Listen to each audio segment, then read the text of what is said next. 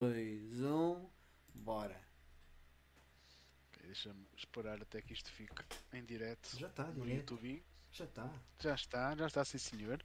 Ora, muito boas noites a todos, sejam muito bem-vindos aqui a mais um da GameStorm. Este é o episódio número 157. Ah, e comigo está cá o Mike e o Ivan. Alô? Como é que é? O Vitor prometeu-nos que iria aparecer de boxers daqui a dentro de 10, 15 minutos, portanto vamos ver se isso vai acontecer ou não. Ah, pá, e entretanto vamos começar como começamos sempre, com as notícias de outrora, o Back in the Day. Senhor Ivan, faça o favor. Oh yeah, então back in the day. O que é que aconteceu? Não muita coisa. Ah, vamos começar por 1978, em que uma data em que nenhum de nós era nascido. E já no Japão, o senhor Toshihiro Nishikado. Quem é que sabe que é o Toshihiro Nishikado? Não sei, mas sentinho. Andou comigo na tropa. O senhor Toshihiro Nishikado ahm, foi o responsável por, nesta data, ter acabado o desenvolvimento não só do software, mas também do hardware daquilo que viria a ser um dos grandes, grandíssimos, não só arcade hits, mas ahm, hum, pop culture hits relacionados com videojogos de sempre. Space Invaders! Oh yeah! Ok. Então, o Space Invaders eh, é um jogo estupidamente icónico, provavelmente o jogo Mesmo? mais reconhecível da Taito. Eh, um dos jogos mesmo muito, muito, muito icónicos que não só eh, em termos de videojogos, mas em todas as outras mídias acaba por ser por ter ali um um, uma chega. Se vocês vão ver roupas de Space Invaders, eh, posters de Space Invaders, grafites de Space Invaders, é mesmo estupidamente conhecido. Um, por acaso, não sei uh, se sabem isto, mas um, espalhado por Londres, pelo menos por Londres, vocês conseguem apanhar uns quantos Space, uns quantos bonecos dos Space Invaders, uns quantos aliens grafitados, e aquilo é uma cena uh, em Londres, e então é comum vocês virem pela cidade e tipo, ah, encontrei um, olha ali. Pá, Isso, isso- isso existe desde quanto tempo? Não deve ser uma coisa muito antiga, não? Uh, olha, eu a primeira vez que estive em Londres, para aí há hum, uns 10 ou 11 anos, já consegui encontrar alguns. Ok. Yeah. E, e foi, foi exatamente a mesma coisa, que foi, olhei assim para, uma, para um heli e vi um e eu, ai, que cena, olha ali um Space Invader. Ah, e depois acabámos por perceber que era uh, uma cena. Um, Space Invaders, ah, não, desde então, ah, não há nenhum sistema que não tenha uma versão qualquer de Space Invaders, nem que seja o Space Invaders Invasion Day da PlayStation 2, mas não vale a pena falarmos sobre essa versão, Eu- embora seja engraçado. Eu quero jogar isso. Agora que falas Yeah. nisso, se calhar até vou jogar isso em breve. Tem uma capa boa da fixe. Yeah. It's actually kinda, kinda cool. Yeah. Porque é. It's silly. É engraçado. um, Space Invaders foi um sucesso tão grande que se diz que acabou com as moedas de. Quantos anos é que eram? 10 Cem. anos? 100, 100 anos. Acho que era 100 anos. 100 anos no, no Japão. Houve uma, Um, uma só que- shortage de moedas de 100 anos, eh, se- segundo reza a lenda. Yeah, só que já, já vieram desmentir a lenda ah, ao longo dos anos, porque ah, realmente houve uma shortage de moedas de 100 anos, mas foi porque durante ali um ou dois anos não se produziram moedas de 100 anos suficientes. Portanto, era mesmo só uma lenda, mas era uma lenda engraçada, que às vezes mais vale não estar a desmistificar. É uma Não é? Deixa pseudo-verdade. ficar a lenda. Não deixa de ser uma pseudo-verdade, não é? Sim. Tenho Porque certeza há- que muitas estavam nas máquinas de Space Não, mas por isso, por isso Não, mesmo, não é? Mas isso era só eles fazerem o cash out, cash in. Portanto, não era por aí. Yeah, yeah. Uh, Space Invaders acaba também por ser o grande, de- grande nem é grande daddy, é grande, grande, grande, grande daddy dos shmups. Uh, a partir do Space Invader vem muita, muita coisa uh, que são clones de Space Invaders que depois um, acabou por, um, ao passarmos para os, os shmups uh, com, com scrolling, uh, passar Yeah. para aquilo que nós hoje em dia chamamos um, shmups. Um, enfim, um jogo muitíssimo influente, dos mais influentes. É, um, é mais um da- dos Jesus dos videojogos, tal como o Doom e o Street Fighter 2. Mas eu também Ahm. eu diria que o, esse, esse boom de space shooters dessa altura também deve-se à, à cultura pop na altura, porque isso estava tudo muito em voga, ah, até com Yeah. o filme de Star Wars e tudo mais, ah, e viram que era um, era Yeah. um produto que era bom de ser comercializado para os videojogos, mas sim, sem dúvida que, que o Space Invaders também teve o- o- um peso enorme na, na massificação desse género. Noutras, É noutras engraçado empresas. que o Star Wars uh, sai um ano antes disto, ou seja, em 77, certo? If I'm not mistaken. Talvez. Por acaso não sei. Foi, foi nos finais dos Let anos check. 70. Não sou Ah. fã de Star Wars, ou melhor, gosto, mas não é uma cena que eu. Sim, eu também não é. Yeah, 1977. Portanto, o Star Wars tinha um ano. E realmente há, há um grande interesse na, na temática durante o fim dos anos 70 e os anos 80. Um e já antes muito grande. também com a série- como é que se chamava pela a série? corrida ao espaço nos anos 60. Sim, e, e como é que se chamava a série? A série icónica de. Com o Star Captain Kirk? Yeah, Star- Star Trek. Ah. Star Star Trek? Trek, Yeah. Yeah, yeah. Há muitas uh, séries uh, a aparecer: Star Trek, o Battlestar Galactica, o Espaço 2000 e não sei o quê. Não, 1999, não é? Ah, já não lembro. Enfim, E o 2001 Passando à Odisseia do. Espaço também não é dessa altura? Ou não? O Ah. 2001, é para 79, salvo erro. Ah, yeah. Yeah. Uh, uh, uh, uh. 1968. Alright. Ui, essa altura não. Ainda não tinhas uma ido à. Lua. Uma década antes. É. Muito fixe. Ok. Uh, passando então à frente. Vamos para 1991.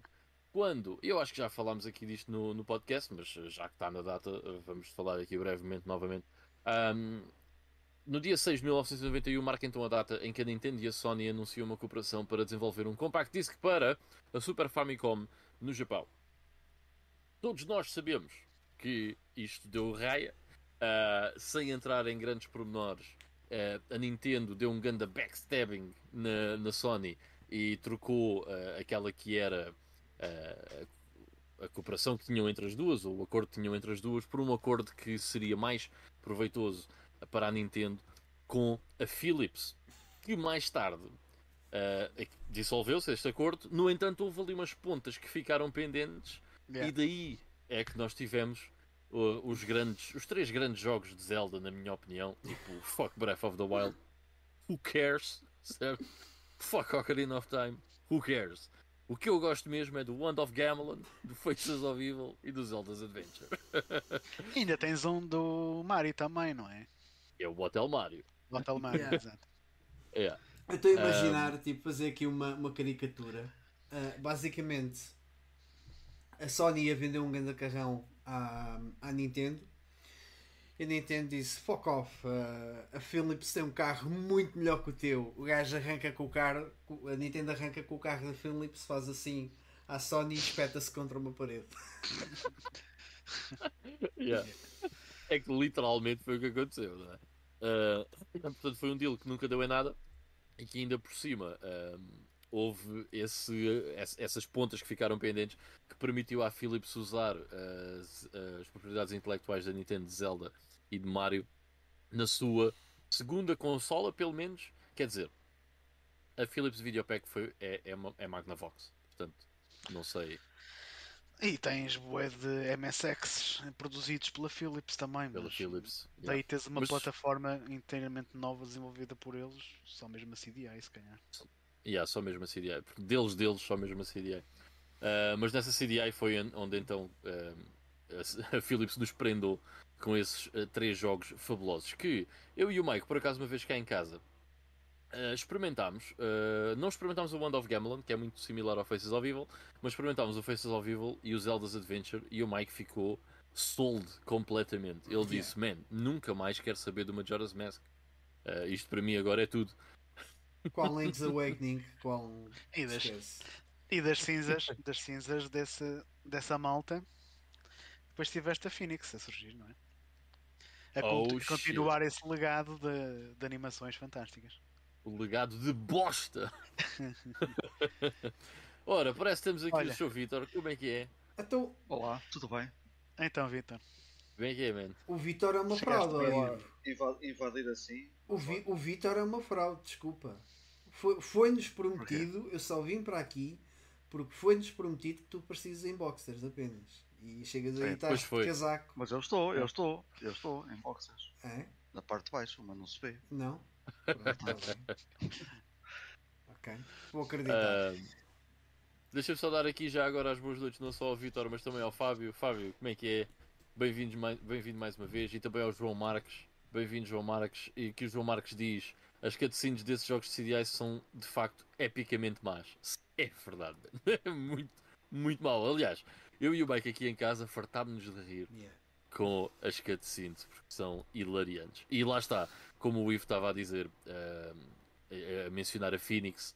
ah, se experimentarem qualquer jogo da Phoenix, daqueles que tentam imitar ah, IPs da Disney, que eu não, não entendo como é que é possível aquilo ter acontecido, ah, vão ter exatamente a mesma experiência. Mas já agora, é- não sei se sabem, Foi hilariante. tanto a Philips como a Phoenix são ambas holandesas. Exato. Ah, ok. Daí- pronto, ok, boa. Daí, daí um gajo também brincar um bocadinho com isso. Hum. Yeah. A brincar Who com um gajo esteja, se calhar, olha que se calhar os nomes são os mesmos. Se calhar ninguém se deu ao trabalho de ver os créditos de uns e, e de outros. Das pessoas, será? Hum, uma E a ver, investigação. ver exatamente quem é que fez. Fazer aqui uma investigação CM. Mas já agora, só para acabar a caricatura que há bocado estava a fazer. Sete anos mais tarde, aliás, não, seis anos mais tarde, de 1991, a Sony passa no seu grande carrão pelo, pelo tipo da Nintendo que recusou o negócio, que ainda estava tipo com a perna partida, a coxear por causa do acidente, e abre o vidro fumado e saca de lá o Final Fantasy VII e diz adeus. Ahm, bem, ah, o Fábio diz que deve ter sido dos poucos maus negócios que a Nintendo fez. Sim, provavelmente. Ahm, e o Kadash, já agora Kadash também bem-vindo, diz a Phoenix é mítica no que toca a jogos bosteiros. Kadash, não sei do que é que falas. Nunca joguei um jogo mau da Phoenix. Sempre, tudo o que joguei da Phoenix era incrível. Tipo, 10, fuck 10. Metal Gear Solid. 10 10 10. 10. Ahm, bem, ah, deste, deste, deste deal acabou por resultar ahm, a Sony PlayStation, que. E a Sony PlayStation. Pois a Sony PlayStation também resultou disto, porque eventualmente a Sony disse fuck you Nintendo, ah, foi fazer o seu hardware que resultou então na PlayStation, que teve um sucesso tremendo. Ahm, mas existe então um protótipo resultante disto, que é a Nintendo PlayStation, que existe, pelo menos acho que se conheça apenas um, que foi vendido há uns anos, há dois anos talvez, um ano e tal, dois anos, por 360 mil dólares em leilão na Heritage Auctions. Sabe-se lá, se fosse hoje, que preço é que uma coisa destas ah, poderia ter. Infelizmente, a pessoa que tinha essa Nintendo PlayStation ah, em sua posse acabou por falecer. Até se diz que vendeu a, a, a consola ah, para conseguir pagar algumas despesas em termos de saúde, mas acabou por falecer pouco tempo depois deste leilão. Paz à sua alma, vamos passar para 2002, quando a Nintendo decide lançar na Nintendo 64 um jogo amado por toda a gente que o jogou, portanto eu ainda não amo porque ainda não o joguei, que é o Paper Mario. Ok. Mike, Nice. tal o Paper Mario? É muito bom. É sem dúvida um jogo excelente que faz. eh, Epá, há quem diga que sim, há quem diga que não, que acaba por ser uma, uma sequela espiritual do, do Mario RPG.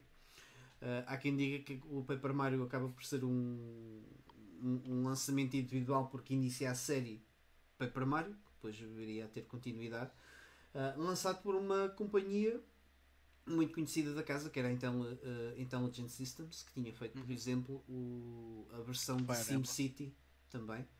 Sim, eh, Fire Emblem e a versão de SimCity para a Super Nintendo que eu estou bastante familiarizado e sinceramente acho que é a melhor versão de SimCity ehm, que existe. Alright. Very nice. Um, Ivo, queres acrescentar alguma coisa aqui ao Paper Mario? Ah, ainda não joguei também. Ainda Ah, ainda não jogaste? Pensei que não, tinhas não, não, ainda não. ainda não. Quem, quem, quem tem tu que jogar Vitor? Eu isto, sei que jogaste o Super Mario RPG. yeah, tens que Joguei, jogar joguei, isto. mas o, o, o Paper Mario já o comecei para aí umas 20 vezes. Acontece sempre alguma coisa. Por acaso, lá está, há muitos RPGs que são, aliás, é típico nos RPGs o, o começar um RPG é sempre um, um processo um bocado chato porque tens aquelas duas horas de desenvolvimento, de tutor- tutoriais e tudo mais, e primeiro que o jogo arranca custa sempre um bocadinho. Ah, mas o Paper Mario ah, fez isso muito bem, é um jogo que se começa logo, tipo ali em 30 minutos, entras logo bem, bem no jogo. Sim, sim. Não, não, o, meu, o meu problema foi outros, porque eu não tenho o jogo e os emuladores nunca foram meus amigos. Acontecia-me sempre qualquer coisa com o jogo ou com o save game.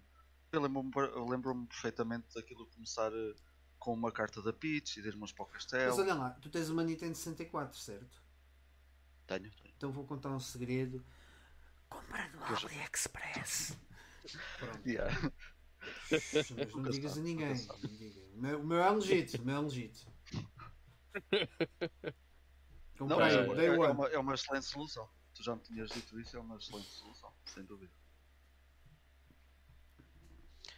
Também, Vitor, pões-te Ok. a experimentar 500 simuladores diferentes para a mesma coisa. Não, o problema não é esse. O problema Proje- é que- Project 64, SNES 9X, Kega, continua a funcionar e é o que eu uso. Faz, Yep. uma, faz uma, uma viagem no Euro... Ah, não dá porque é Eurotruck. Está bem. É dizer, faz uma viagem no Eu- Eurotruck até, até Hong Kong ou uma coisa assim do género e traz um, E trago. um Paper Mario, mas não dá. É Eurotruck. Não, não, tenho, tenho que simplificar, isso é verdade. Tenho, tenho- que parar de inventar e jogar. Porque é, é um título que eu gostava muito de jogar. Principalmente depois de ter jogado o Super Mario RPG. E acredita, eu joguei o ano passado. E acabei, aliás, fez parte do meu, do meu top 10. Podem ver no, no canal do Ivan. Ah, e é um jogo, é um jogo fantástico. Aliás, logo a seguir a ter acabado, eu ainda tenho ali a minha ah, Nintendo 64 na sala, ainda não a tirei, porque logo a seguir a ter acabado o, o Paper Mario, fui buscar o Super Mario 64 e voltei a jogar aquilo ah, de vez em quando com, com a miúda para entreter, ela gosta de, de ver o, o Super Mario. E já vou com 90 e qualquer coisa estrelas, já estou quase a apanhar 120 outra vez. De vez em quando lá vou. Ok, só dizer aqui então também boa noite ao Metralha Man, como é que é Metralha? Está-se bem? Ah, e aqui o Fábio estava a dizer: para mim o chato não é começar RPGs, é mesmo acabar um RPG. Eu cheira-me que vamos falar disso no Playing Now de uma certa pessoa chamada Mike. Portanto, fica por aí, Fábio. Ahm, vamos acabar só com uma, uma notícia até relativamente recente, é 2008, mas se vocês pensarem em 2008 foi há 14 anos, ok? Yeah. Let that sink in. Ok? Foi há 14 anos. Ahm, eu achei que era fixe só porque, eh, porque eu gosto muito deste jogo. Que saiu o Devil May Cry 4 para a PlayStation 3 e Xbox 360. Meus amigos, o Devil May Cry 4 tem 14 anos. Estão-me a perceber? Olha, foi, o último, foi o último que eu joguei. É muito bom o Devil May Cry 4. É muito fixe. gostei bem. Se tudo correr bem, eu acho que meti para este ano na lista. Ou não, se calhar não meti. O Devil May Cry 3. Se calhar não meti. Mas pronto, talvez se tiver um espacinho é, é um jogo que eu vou jogar porque se não meti era mesmo para ter metido quase. Então a cena, se meteste esse jogo na lista, joga a Special Edition Yeah. uh, do Devil May Cry 3. It's, não é só por ser mais fácil, uh, it's a better game. Ok. tem algumas melhorias de qualidade de vida muito interessantes. E mesmo em termos de combate tem algumas melhorias interessantes. E tem, Vou ter tem mesmo conta. mais conteúdo também, não é? Sim, sim, tem. Vou Dá para jogar com o. Virgil e tem Virgil. mesmo cenas adicionais. Mas uh, uma das coisas que faz muita diferença é que tu podes mudar on the fly entre duas armas uh, ranged e duas armas melee. uh, o que faz toda a diferença em termos de combos e não sei o que é muito mais fixe do que o Devil May Cry 3 original. Um, alright, e para o nosso play ah, back in the day é tudo. Ok, muito bem. Então, eh, não sei se algum de vocês também descortinou alguma notícia interessante para falar dos últimos 20 anos. ou- Não? Pronto, então, let's go on with the show. E vamos passar então para as notícias ou eventos mais interessantes que saíram para o público nesta semana. Para o público, para a CMTV, para o, Exato. o Jornal de Notícias. Ah, então vamos aqui às notícias. Hou- houve, houve aqui algumas coisitas interessantes. Ah, antes de ir àquilo que o pessoal tem dito que é a grande notícia desta semana, que é a aquisição da Bungie, sinceramente não acho que seja assim uma grande notícia, mas sim, já, já vamos lá. Uh, queria só fazer um, um update em relação à aquisição da Activision Blizzard por, parte da Microsoft. Uma coisa que é natural e vai ser natural até o negócio ser concluído, porque a compra foi apenas anunciada e não concretizada. Uh, que o, a Federação de. a Comissão de, de, Comércio Federal dos Estados Unidos está a investigar esta compra, uhum. o que é um processo perfeitamente natural. É. Um, aqui a questão é que, o, segundo a notícia uh, aqui do, da, da PC Gamer, o, este gabinete uh, feito pelo Biden é um pouco mais agressivo e tem tido muito mais ações, mesmo em relação, por exemplo, à, à questão das armas. Eles até, até anunciou aqui um, um episódio de uma fabricante de armas que também ia comprar outra empresa por valores muito inferiores e, e acabou por, eh, por, não ir, eh, por não ir avante.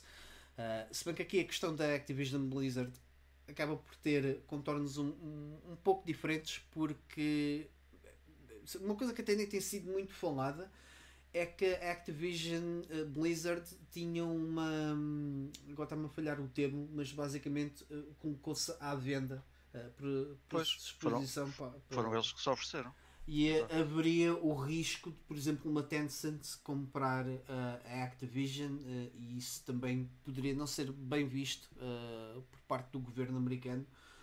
e não, não, não creio, acho que, acho que possa haver aqui várias facilidades no que toca a questões de monopólio em relação Sim. a essa compra.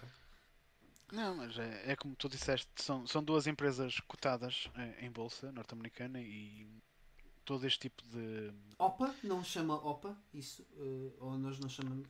Uma op oferta de. Oh, opa, opa. Não, isso é do Fantasy Star. Isso é do Fantasy Zone. Fantasy Zone. Eh, sim. A primeira uh, mascota da SEGA. Ora, aí está. Tens, tens, é a oferta da aquisição pública, acho. É qualquer coisa assim do género. Sim, mas pronto, esse tipo de negócio tem sempre que. Os reguladores têm sempre que, que aprovar. E há sempre boas verificações a serem feitas. Portanto, é normal. Há de haver aqui mais desenvolvimentos. Mas não, não, como tu dizes, não me espanta uh, que, que, tenha sido assim algo que o governo americano também tenha dado uma forcinha à Microsoft para que isso acontecesse. Porque de facto a Tencent anda a comprar muita cena e, e ia ser uma empresa grande norte-americana a sair. Do, Epá, e, isso, se formos a ver, até tem sido, entre aspas, interessante. Com, se calhar interessante não é a melhor palavra, mas uh, tem, tem sido curioso porque um, tem havido quase uma espécie de guerra de, de, de, de eletrónica entre uh, China e Estados Unidos, entre outro tipo de guerras comerciais, mas muito focado na parte da tecnologia. Quase uma espécie de corrida ao espaço entre os russos e, o, e os americanos na, nos anos 60, como há bocado falámos. Um, e, e, acredito que também aqui haja muitas aquisições que são, são feitas tendo isso em conta. E isso às vezes um... acaba por passar um bocado por trás do pano. Mas lá está, eu acho que já são questões um bocado sociopolíticas que, que me ultrapassam. Eu acabei de perceber agora aqui uma coisa muito problemática. É que o Stalker 2 foi adiado para novembro, certo? Sim. E eu não sei se não vai ser adiado para mais, não é? Porque se a Ucrânia é invadida, isto, os gajos estão sediados em Kiev. Alguém compra GSC Game World, por favor, para acabarmos o Salgar Não, venham para Portugal. eles, eles, mandam, eles, fazem, eles fazem git commit, git push e aquilo fica tudo na cloud, no repositório e depois retomam o trabalho, não há, não há problema. Pronto. Não se vai Pronto, perder okay. nada. Venham aqui para a tua Galândia, está-se bem aqui. Sim, uh... Passando à frente, então, sim, uh, notícia: a Sony compra a Bungie por 3,6 eh, bilhões de dólares. Uh, epá, uma coisa que eu achei engraçado é, e a própria notícia da PC Gamer é Sony Strikes Back acquires Bungie for 3.6. Epá, não tem nada a ver, tipo, uma. Não. não tem nada a ver com a compra de. E acho que o pessoal tem tipo ido bué esta questão. Não sei se é só para fazer meme ou piada. Se for isso, a malta bem. gosta de, de, guerras, gosta de ver é. a casa como, como se costuma dizer. Aliás, a minha, a minha empresa é melhor que a tua, é sempre assim. É mais. Eu já vou mais à frente depois de dar desenvolvimento desta notícia. Uh, mas uh, esta compra iria ser realizada se, mesmo que se a Microsoft não tivesse feito qualquer tipo de movimento. Ponto. É o que eu acho que iria acontecer. Uma coisa não tem nada a ver com a outra. Sim, é provável. Sim, sim, sim, sim. Eu tenho a ideia que eles estão a fazer qualquer coisa uh, que deverá ser anunciada muito em breve e provavelmente já seria mesmo algo que seria exclusivo para a PS5 e com esta aquisição já isso já fica salvaguardado de certa forma, não sei. E que será um jogo tipo Destiny, não é? Com uh, compras não, dentro do jogo e não sei Não faço ideia, vamos ver, mas não, não me admirava nada. É possível, até porque. Pelo que eu percebi. Eu, eu, eu não, não, sei se vocês querem acrescentar alguma coisa a esta notícia, eu não tenho muito mais a acrescentar. Eu só queria mesmo fazer este pseudo-rant. Não, não, é que eu não sei, eu não sei. É que a Bungie já foi comprada várias vezes. Eu nem sei que IPs é que eles ainda detêm deles. Pois. Nem, sei, nem, nem sequer sei se o Marathon, que nós estávamos a comentar em off, que deve ter sido jogado para aí por 30 pessoas, se ainda será deles ou não, e os Onis e essas cenas todas, portanto, não sei. Mas que eles são um estúdio competente, sim, sem dúvida.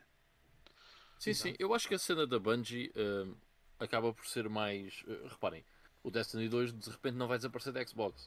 Isso não vai acontecer. Eu acho que é mais porque eles estão a trabalhar num novo IP que nós já, já sabíamos isso. E talvez seja esse novo IP que tenha chamado a atenção à Sony um, e que os tenham adquirido por, por esse motivo. Uh, agora, é como estavas a dizer, eles são um estúdio bastante competente. Tipo, a Bungie já existe, não, não é desde o Halo, já há muitos anos, desde o Marathon, começaram a fazer jogos para o, para o Mac. Um, Agora, yeah, fica um bocado essa questão. Eu também não tenho noção do que é que eles têm. Sei que eles têm os Destinies, não é? Neste momento, mas uh, de resto, não, mas, não sei se eles, têm, se eles possuem mais alguma coisa em termos Mas de a questão é esta: o que é que implica ter o Destiny? Não é só o jogo.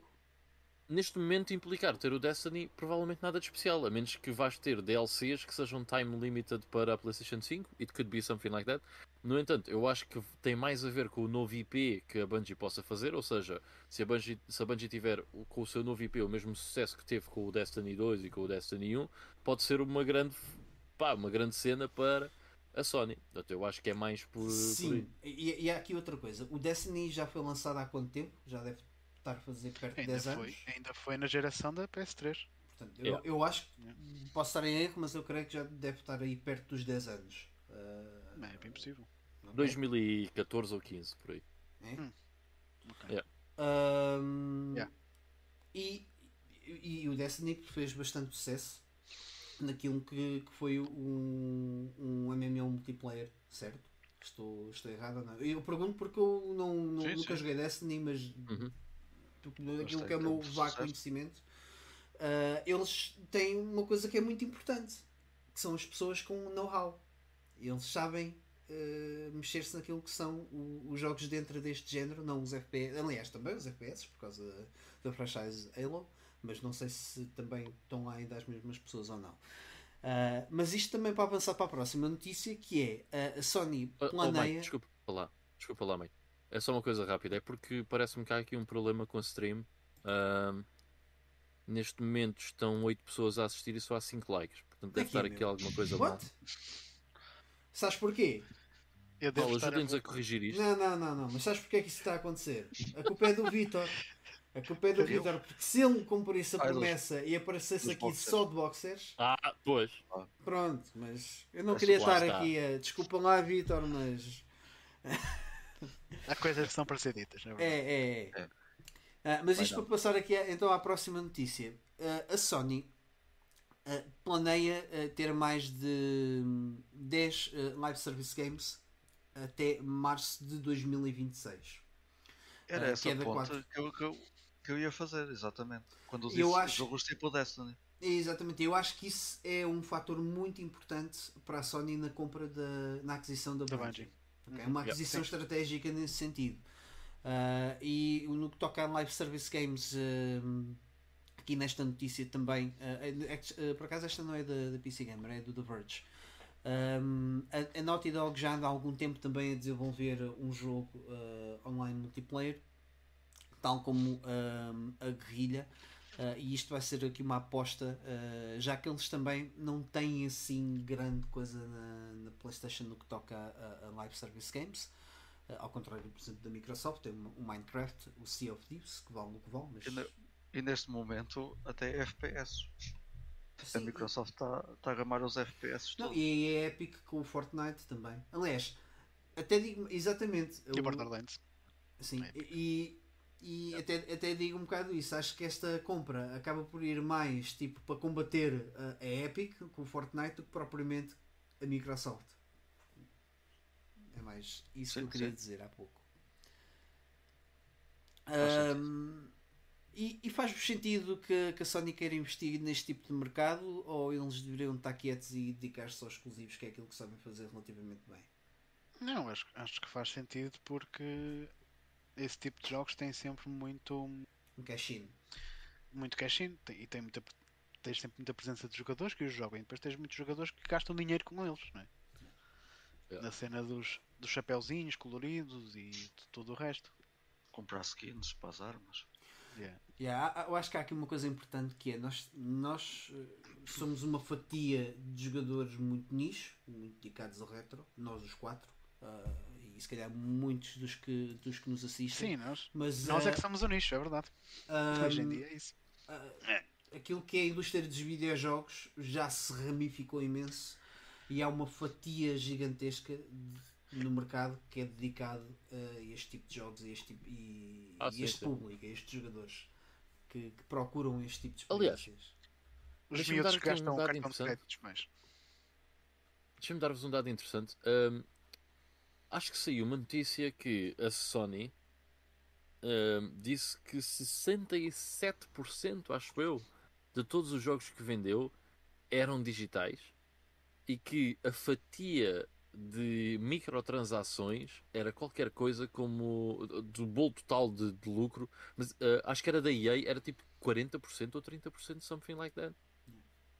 Ah, it's fucking huge. Man, eles não Yeah. têm grandes despesas com aquilo a não ser o desenvolvimento. E Yeah. É impressionante. Não?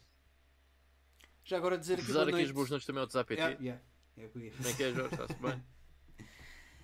Uh, avançando, uh, ainda na Sony, que é lançada aqui uma notícia que. Uma não notícia, porque isso é uma coisa que todos nós sabemos, uh, que a Sony ainda está aqui com dificuldades uh, em, em lançar um, PS5s.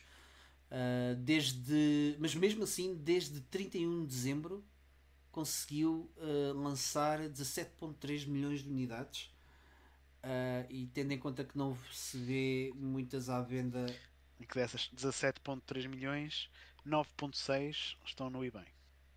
Então, ah, com os scalpers. Estou a, espe- estou a especular.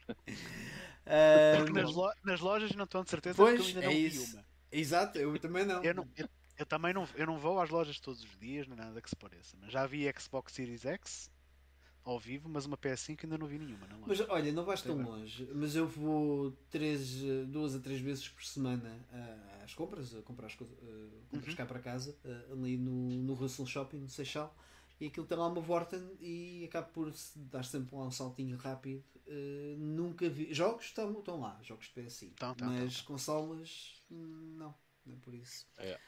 Uma coisa que eu também não vejo por lá é o Kina uh, Bridge of Spirits, que é uma estupidez, mas pronto, isso é outra conversa. E em relação, em em relação ainda a esta notícia, também há aqui outra questão que eu também não sei até que ponto ah, a, a- Sony não, não, não poderia já estar a tomar ah, o passo que a Microsoft deu em se calhar deixar de produzir PS4 e, e começar a focar-se apenas na PS5. Eu vou-vos explicar porquê.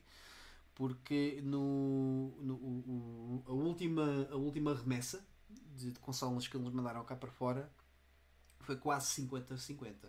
3.9 milhões de PS5 e 3.3 milhões de PS4. Ainda se justifica estar a, Quer dizer, se as pessoas compram, ainda se justifica. A questão Pois, é que lá está. É, Mas é, comprou é, mas é PS que eu te ia perguntar. PS4 também tens visto nas lojas? Pois realmente. Mas- Não, mas eu acho que ainda vejo. Talvez veja. Acho que ainda vejo uma. Não sei, olha, agora. Menos na, Ah, na, na altura acaso, de Natal não, não vias também. Na altura de Natal estava completamente escutado. Agora não sei, mas no Natal Mas estava. acho não quero estar a mentir, lá está. Como já tinha uma PS4, se calhar não reparei nisso. Não ligas. yeah. Pois, vou, vou à procura de. Mas, eh, por exemplo, já tenho visto Xbox One, mas Series X também não tenho a certeza se vi. Agora que. Lá está, não, não, não procurei, não olhei para ver se, se, havia. Olhei para a PS5, acho que a PS5 iria se destacar e não o vendo. eh, acaba por, eh, por, por sentir, acaba por sentir ali a falta de ver, a- de ver a consola à venda. Sentir a falta, salvo seja porque eu também não vou dar 500 euros para comprar uma. Há uma coisa que queiram acrescentar aqui a esta questão? Não, é, lá está. Isso é, essa notícia que tu disseste é, é algo que, que a Sony tem que fazer contas, não é? Se lhes compensa mais estar a, a produzir uma coisa ou outra. Porque a, a Microsoft, quando fez isso, salvo erro, e, e Victor re- relembra-me se estou errado, foi porque eles também iriam passar a produzir a consola noutro sítio. Eu, não- eu não sei bem essa história, Ou não, sinceramente. não. Ou tá- Não, não, isto eu- era, era da eles própria pararam- Sony. Era da própria Sony. Esta Eles notícia. pararam sim, de, sim, sim, sim. de produzir a Microsoft. Pararam, pararam, pararam. Estava a confundir com a notícia que a Sony ia produzir noutro- noutra fábrica qualquer e havia um acordo para produzirem Yeah. também PS4. Mas, ok. Yeah. Havendo esse acordo para eles terem que produzir PS4, vão ter que produzir PS4 na mesma. Portanto, não- Ma- Mas por acaso foram dois caminhos distintos. A Microsoft eh, parou completamente a produção da Xbox One. Mas tem um tem algo eh, como o Mike estava a perguntar, tem, tem, tem ali um, um- algo forte para o mercado que é o cloud. Que neste Pois. momento trabalha em qualquer lado. Pois é. E o, e o Game Pass no PC, por exemplo. A Sony ainda não tem isso. Se calhar também é por isso que vende PS4 ainda. Até porque, eh, segundo esta notícia, a divisão de gaming da, da Sony desceu 8, por- 8 pontos percentuais eh, para 8 813,3 bilhões de, de ienes, eh, que em dólares é aproximadamente 8 milhões de dólares. De lucro. 8 milhões de dólares. 8 bilhões, de- 8 bilhões de dólares de lucro. Aliás, 7, peço desculpa. Ah, no entanto. 7 mil milhões. Yeah. Isso, no mas, entanto, mas lucro, lucro ontem, 2000, do, do ano 2021?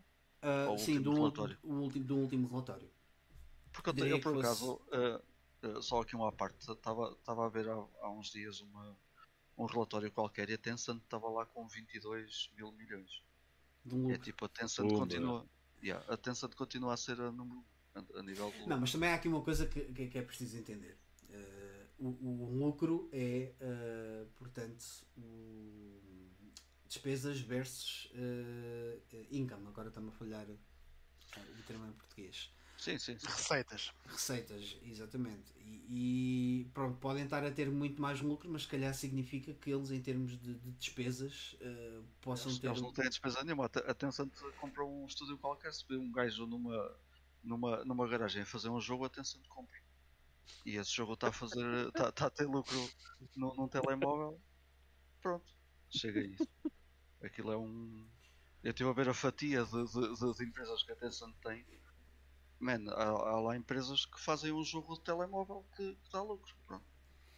E a Sony anda a fazer lucro há muitos anos, portanto, em termos de cash. eu- eu digo isto porque às vezes vejo essa, essas comparações, esses números, e eu acho que os, os números a seco não, não dizem Sim, muito. é, é, é, é injusto, eu estou a perceber. Sim. É, mas pronto.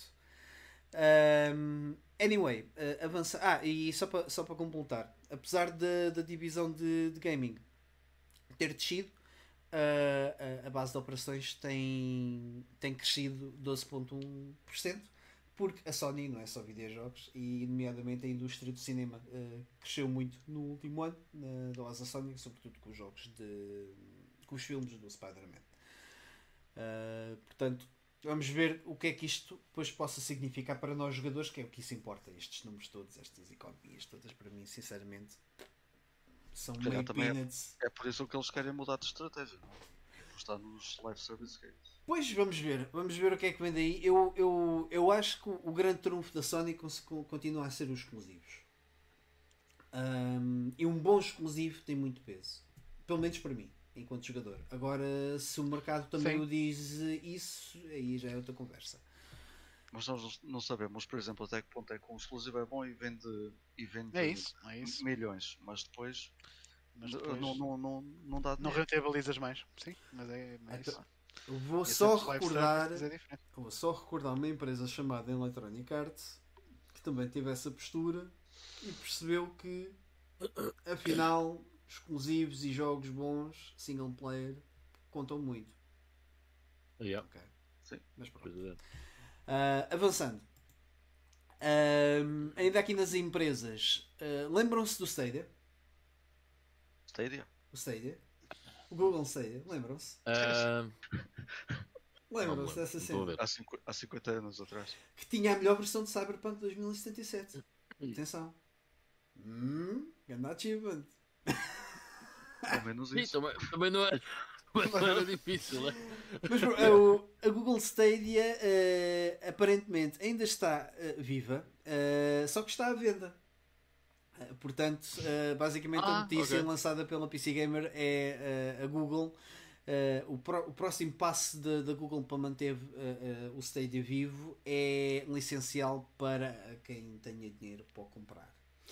E esta notícia traz aqui outra coisa também interessante em relação ao que já falámos para trás, porque um dos compradores em, em cima da mesa era a Bungie. A Bungie iria tentar comprar o, o serviço do Stadia, só que entretanto teve este negócio da Sony, eh, e portanto as coisas ficaram um bocado. hum, como é que vai ficar? Mas poderá ser interessante, diria eu, isto é especulação minha, a Sony eh, querer comprar o Google Stadia para fazer frente ao ao serviço da, da Microsoft, ao Sim, Game Pass. Para, ter know para ficar com o know-how de cloud gaming. Sim. E hum, porque eles basicamente iriam comprar a tecnologia e o serviço e tudo mais. Não sei é que, até que ponto é que eh, não, não- é que este, este tipo de venda está a ser feito, se é mesmo venda ou um licenciamento, eh, porque são duas coisas diferentes. Uh, pagares uma renda para teres o serviço ou teres o serviço em tua posse. Eu acho que a Google apenas está a licenciar e não, não a fazer a, a venda per se. Se, se a questão for licenciar, eles devem poder licenciar para quem quiser. Poderá não ser só um comprador. Sim, desde, desde que tenha o dinheiro. Mas, mas seria interessante, eh, também depende, mas lá está, a Google é uma, uma empresa americana, acho que a Sony não tinha um poderio financeiro para, para avançar com uma compra, porque isto deve ser assim valores eh, exorbitantes. Se, a- se, se a Microsoft não tivesse eh, o Xbox Game Pass, compravam isto. Chegavam-se à frente Sim, aqui o sim. filme. Sem dúvida. Mas pronto, era só aqui uma, uma notícia engraçada porque já não ouvi falar da Stadia há algum tempo. Há uma coisa que gostariam de acrescentar? Nesta notícia do Stadia, em particular, nem, não por isso. Ou sobre o Stadia? Se vocês Não. já, já experimentaram o Stadia ou não. Nada, zero. Mas por acaso é Não. curioso, porque eu- eu acho eu acho que isso é em certa medida o futuro do, do Sem gaming. dúvida. E acho que é bastante vantajoso tu teres uma batata e poderes ahm, Jogar o que quiseres lá.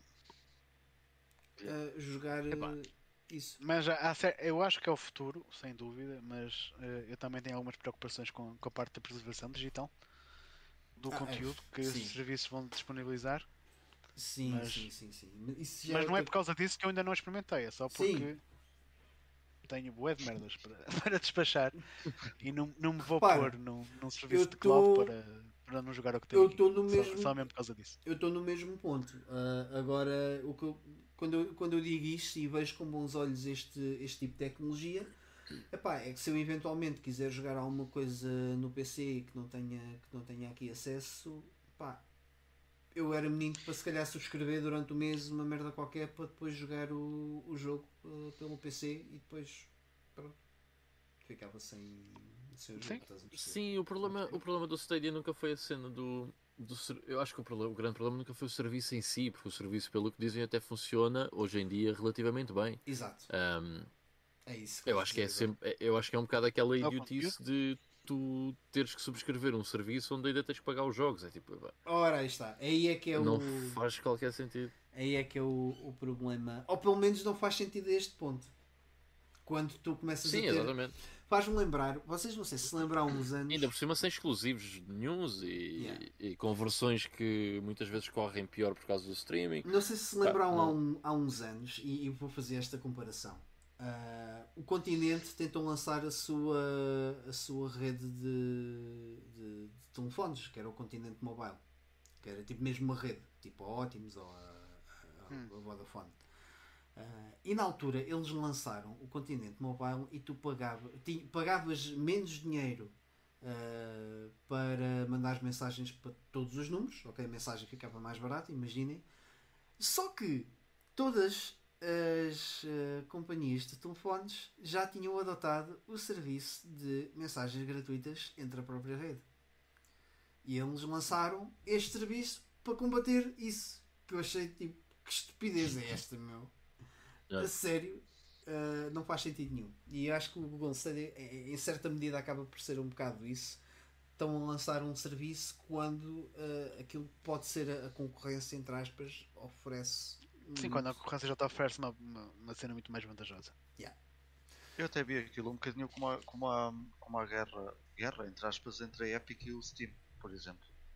Em que tens, um, tens um, um mercado muito maior, com fóruns, com, com Epá, mais mas- ajudas, com... Sim, mas o, a Epic oferece banda jogos, estás a perceber? A Epic está a É, fazer é um por isso que tem esforço. muita gente. Está a fazer um esforço brutal. eh, Pá, pronto, lá está. Tem capital que podem usar para isso. Sim, o fundo claro, perdido, está-se bem. eh, Mas percebes? Aqui não está a ser oferecido nada. É um bocado por aí. O consumidor que não Ainda é parvo, mais. percebes?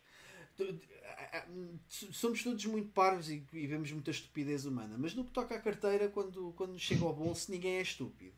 Vamos, Claro, claro. vamos concordar nisso, certo? Obviamente. Então, avançando uh, para jogos que são coisas muito mais fixe. Uh, GTA 6 já tem finalmente o anúncio por parte da Rockstar em que está a ser uh, desenvolvido e está, eles estão focados na- no, no jogo GTA 6, no sexto episódio. Uh, obviamente não existe datas de lançamento, nem, nem Estou- nada que se pareça. Estou muito desiludido com esse anúncio. Estou muito desiludido porque não meteram nenhum teaser com o título GTA 6. Yeah. Ah. Eles, eles nem disseram que era 6. Is- sim, Hum. Uh, exato, também é uma verdade, também é uma verdade. E por acaso isso aqui. no próximo, o próximo episódio. O Exatamente, sim, sim, Yeah. sim. E a própria notícia também menciona isso, não é necessariamente uma- GTA 6, mas Será uma É o expansão para o próximo. GTA V e ao mesmo tempo sai para a Switch? Hã? Pensei nisso. Ah, não, mas eu, eu, Isto, eles- para, isto para ser muito mal, agora era anunciarem GTA Online 2. E aí, aí é que ficava toda a gente chateada. God. Yeah. Não, mas segundo Man. o que, o- que a Rockstar está um aqui porte a de dizer. GTA V, Sim. um porte de GTA V Ah, em, pois. em honra aos, aos anteriores, visto de cima só, aos Yeah. antigos. Um remake Remake, yeah, era com, top. Boa. com, Yeah. com gráficos PS1. E não era fixe. Era, era fixe. Mas olha, já que esta notícia é tão relevante e estamos a falar de PS1, ah, já foi lançado sim ah, com o aspecto PS1 o- a versão de Bloodborne ah, que já está disponível para PC. E eu acho que isto, isto sim é, é bem interessante. Malta que pega em jogos atuais e tenta fazer tipo de remake mais perfeito possível para, para ser jogado com aspecto. Ah, Eu sou-te sincero, eu ficava mais mais interessado se isso corresse numa PSU. Yeah. Eu, eu But também fiquei, fiquei triste por causa disso. Por acaso. Sim, Opa. também acho que era mais fixe. No entanto, é outro tipo de custos e. Isso, isso chama-se mesmo Bloodborne? Não, não tem Bloodborne não, pai não. ah, Acho que tem. A- Acho, acho que que tem. sim. E ainda está online? Uhum. Sim, sim. Eh, Este projeto não teve a benção do, do criador. Assim, E é tanto que. ele, ele não se chateou, não sei. Não, tanto que. Sabes? podem é fazer dinheiro com ele, se calhar, não é? Pois, é isso. Uh, sim. Tanto que o jogo até começa com a, um logo da Sony, tipo, uau, uau, aquela cena, tipo, aquele bang bang. Uh, eu acho essas cenas bada, bada fixe, pessoal. É, foi, foi, foi, aliás, foi uma, uma, uma moça uh, que desenvolve videojogos eh, independente que, que fez este jogo. Uh, que teve a desenvolvê-lo Yeah, durante um ano. I think it's really cool, mas o facto de não correr numa PS1, porque tu, um gajo diz assim, ah, é um remake, é um Bloodborne de, a correr de- da PS1, vá, da altura da PS1. Yeah, mas se não corre nesse hardware, então o challenge não é, é, é incrível ter feito, principalmente sozinha, não, não é isso que eu estou a dizer. Mas eu acho que o, o o verdadeiro challenge estava em fazer correr isso numa PS1 ou numa Sega Saturn or something like that. Man, eu tenho Acho esse- que isso sim era mais eu interessante, acho tens que lutar que- com as limitações do hardware. Não, a questão Tu assim não aqui- tens limitações. Não, mas eu acho que uh, aqui, daqui, da, daquilo que eu estive a ler na, na notícia uh, é mesmo nesse sentido. Ela, ela desenvolveu o, o jogo tendo em conta as limitações, ou seja, acho que não é tipo uma cena over the top para PS1, estás a perceber? Não, não, não, supostamente não. Então, mas mete-o na PS1, eu quero ver. Pois, e, e É É licenciamento, era... pagas um licenciamento. Exatamente, exatamente. Era bem interessante eu poder gravar um ISO disso e meter na PS1. Era bem Man, uh, volto, eu vou, acho que vou dizer, isto vai ser tipo 2022 a minha frase do ano. Houve um gajo que meteu Wi-Fi no Game Boy. Achas que não vai haver maneira de fazer um boot disto da PS1 e jogar na PSU? Pronto. Eu, Acho por que sim, acaso- acho que sim. Eu por acaso saque- saquei, saquei a cena e, e fiquei triste por causa disso mesmo. porque Eu não ia, não ia gravar um ISO, nem tenho a consola desbloqueada, mas passava aquilo para o Raspberry Pi e jogava no CRT para ver a- aquela sensação. E depois é que vi que aquilo é um, é um fecheiro executável. Com, Ó oh, Vitor, há, um, há um exploit para a PS1 que é tipo o FreeMac MC Boot também. Ah, é? Não precisas pôr Chico. Tipo da PS2. Sim, Ok, não sabia. Obrigado pela informação. exato. Vou tratar disso. Avançando ainda nos jogos, uh, Ghostwire Tokyo já tem data de lançamento confirmada para 25 de março. Uh, acho que foste tu, Ivan, que curtiste bem do trailer deste jogo. Yeah. E eu agora vou dar assim. Isso vai para 25 de março, parece-me demasiado em cima do joelho e acho que vai ser uma grande merda. Uh, no Metacritic. Ainda assim, eu vou querer experimentar, porque pode ser que seja engraçado. Mas eu acho que a percepção do pessoal no geral vai ser hum, que não é nada do outro mundo. I hope I'm wrong. Mas foi um bocado what the fuck. A primeira. A primeira mostra disso. Pá, What the fuck? Isso eu acabei de ir à Epic Store há bocado enquanto estávamos aqui a fazer o podcast ver uh, o que é que estava lá sobre o jogo, porque eu no fundo não sei nada sobre o jogo, só o trailer simplesmente pareceu-me porreiro. Um, e não há quase nada, mano. Há tipo 5 ou 6 screenshots bué vagas. Uh, portanto eu temo que Mas acho olha- que vai ser uma coisa. Até porque isto é um anúncio oficial da Yeah. Bethesda. Esta data Da de Bethesda? lançamento. Uh, sim, Bethesda. Está aqui a dizer que a Be- a Bethesda Mas o jogo confirmou. não tem nada a ver com a Bethesda. Hum, mas pelo menos a notícia está a dizer isso. Deixa lá confirmar. O One in the Flying Fuck. Acho que não. Pode ser um typo. Então Pá, eu vou aqui ver, mas acho que não tem nada a ver. Podem-se ter enganado. Ghostwire Tokyo, Kojima Productions. Ora, aqui está. Não, estou a brincar. Bethesda. E aí, Bethesda.net. Bethesda.net. Pois é. Isto vai ser desenvolvido por quem? Sim, é da Bethesda não, tem, não, quer, não significa que é Deve Bethesda ser que está- publicado. Exatamente. Ah, A, a publicadora é Bethesda. Sim, não- aliás, Tango Gameworks. reparem uma coisa: está. normalmente tudo o que é anúncios são as editoras que, e tudo o que é é, comunicação é. é por Quem está, parte das quem está editoras. a fazer é o Shinji Mikami. Pronto, é o que interessa. Sim. Ok, well, there you go. Um, yeah, teve, acho que foi este jogo que, quando foi apresentado no E3 já há de anos, que foi uma, uma, uma nipónica que foi apresentar, que tipo, foi lá para da mal em inglês e passado um tempo foi dela. Acho que foi qualquer coisa assim do género também que aconteceu com este jogo. Uh, mas sim, já se, fala, já se fala deste jogo há algum tempo. Lembro-me de ver isso numa, numa E3, na altura que a E3 ainda era mais relevante. Eu tinha a ideia que não foi anunciado assim há muito tempo. Mas posso há isto é publicado pela, 13. pela- Isto vai ser publicado pela Bethesda porque foi a Bethesda que já tinha publicado os, antigos, os, os trabalhos anteriores deles, que foram Evil os dois Within. Evil Within. Yeah. Exato. Ah, Ah, pois é, pois é, está bem. Yeah. Faz sentido. Mas o Ghostwire Tokyo, que não, na altura não sei se estava com o nome Ghostwire Tokyo, mas eu lembro-me perfeitamente que era o, o próximo trabalho do Shinji Mikami a seguir aos Evil Within, que era este jogo. Pá, aí há uns 3, 4 Tendo em- anos. Tendo em consideração a qualidade dos Evil Within, foi em 2019. custa-me acreditar que vai ser assim tão mau. Mas é. é- ah, normalmente, quando os anúncios são feitos assim um bocado em cima do joelho para uma data.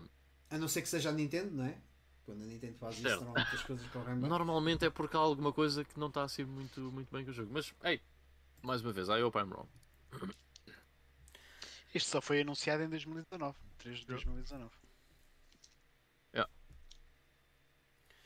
Portanto, vamos ver o que é que o jogo vai dar. Sinceramente, não, não, não foi um jogo que me captou a atenção. Não me. Não, não é, mar- é em março que sai outra vez o GTA V também. não é? Vai abafar isto. Man, o anu... se estava a lembrar-te de uma cena. O anúncio da PS5 começou com o trailer do GTA V e o GTA V só veio um ano e tal depois. Que ridículo. Mas pronto. Ahm, falando em coisas ridículas, eu estou bom nas pontes. Ah, falando em coisas ridículas, vamos falar de NFTs. Ah, então os NFTs que Outra vez. boca. Não, mas agora são coisas Não. boas. Agora são coisas boas sobre NFTs. Por isso é que eu trouxe isto. É sempre Não. bom. Ah, então, ah, os NFTs que andam aí na boca de todo mundo e o pessoal agora é tudo bem entendido em NFTs, coisa que eu não sou. Ah, e sinceramente, quanto mais vou sabendo, menos quer saber. Aparentemente, há aqui duas companhias que estão. Aliás, uma companhia que fez um step down ao, ao que seriam os NFTs, mas é uma companhia que é, que, é, que é conhecida, mas não é relevante, que é a Team 17. Pronto, nós temos bastante carinho por ela, tem jogos que nós curtimos. Uh, como Worms uh, e entre outros. Pá, Deixa-me só dizer uma coisa. Eu quando vi uma noti- essa notícia da Team 17, vocês vão achar isto engraçadíssimo. Uh, dizia um, From the developers of uh, one of the most revered indie games, Worms. And I was like, What? Epá, é? Como assim, man? Foi o estagiário que escreveu esse, esse título. Não sei, mano, já nem lembro de que publicação é que foi, mas eu achei aquilo boeda estranho, meu. Ah, olha, até vi no canal do Spawnwave, foi de certeza absoluta que foi aí. Ahm, epá, eu achei aquilo muito bizarro, tipo, indie game Worms. Eh, eu tentei pensar, ok, se eu voltasse a 1998, o Worms era considerado um indie game? a questão é: Não, muitos daquilo que. se- Calma, calma. Há, há aqui um.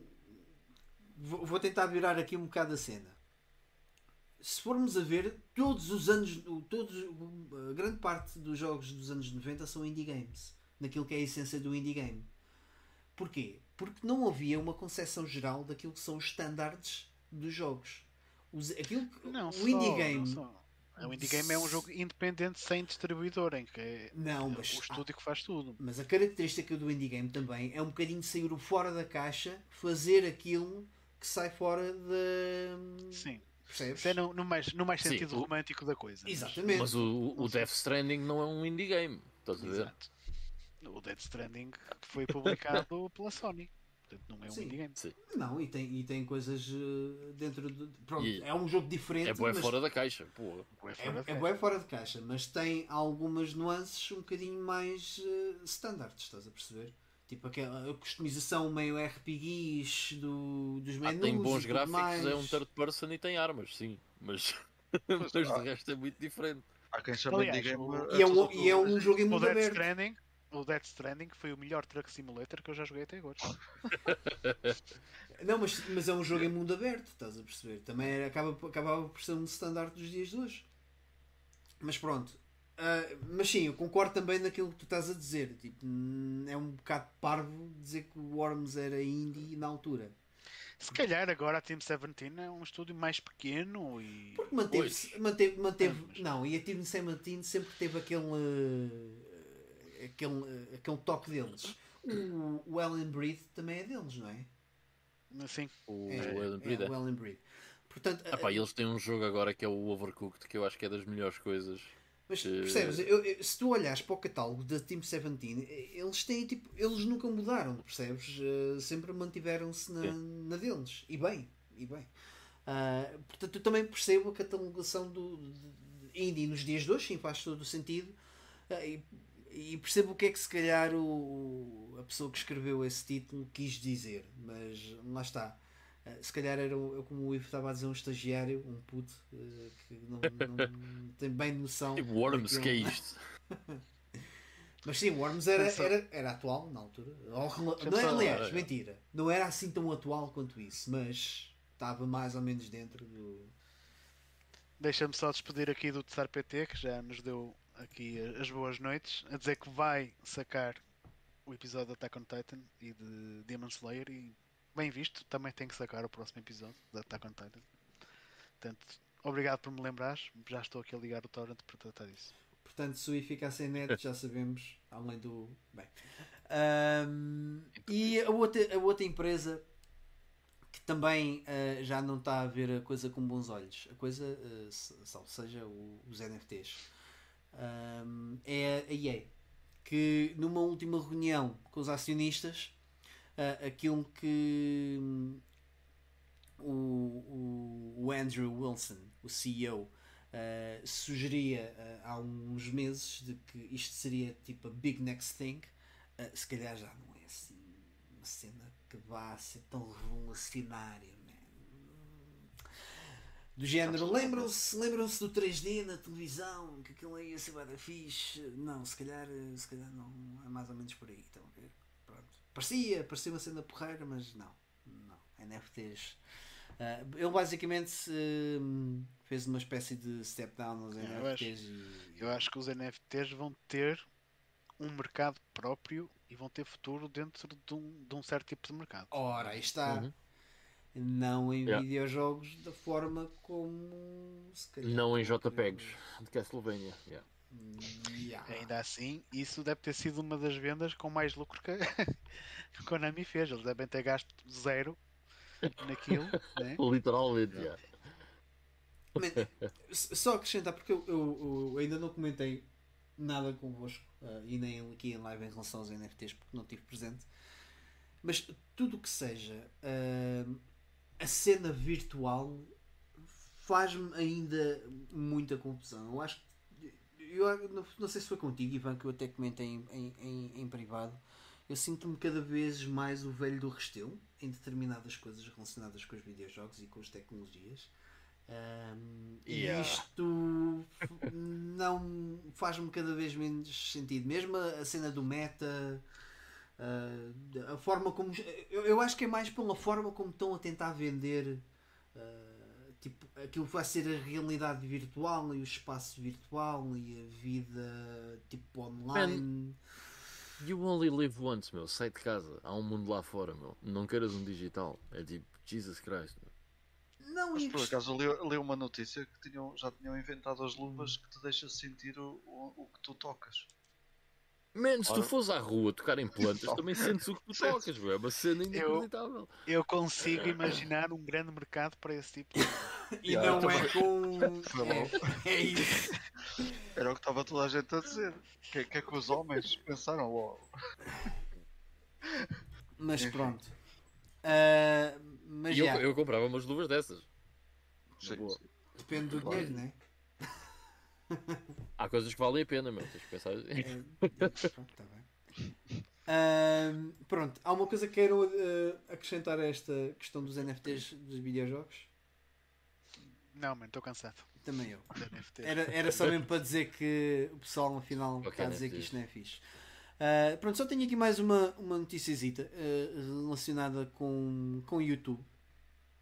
Ah, como vocês sabem, já estou, tenho andado fora do YouTube há muito tempo. Aliás, só aqui convosco é que tenho vindo ao YouTube. Uh, e, e, supostamente há um, um youtuber que é o Shmui, conhecido por uh, fazer grandes guitarradas no Guitar Hero e fazer cenas bem incríveis. Que afinal, afinal não era assim tão incrível quanto isso. E ele uh, mandou um vídeo cá para fora a pedir desculpa a toda a gente porque tudo o que ele estava a fazer era fake. Basicamente o gajo era tipo um deus do Guitar Hero, tipo aquelas músicas super complicadas, cheias de notas complexas e sequências e não sei o quê. O gajo punha a fazer vídeos daquilo a, a tocar aquilo sem falhar uma nota e.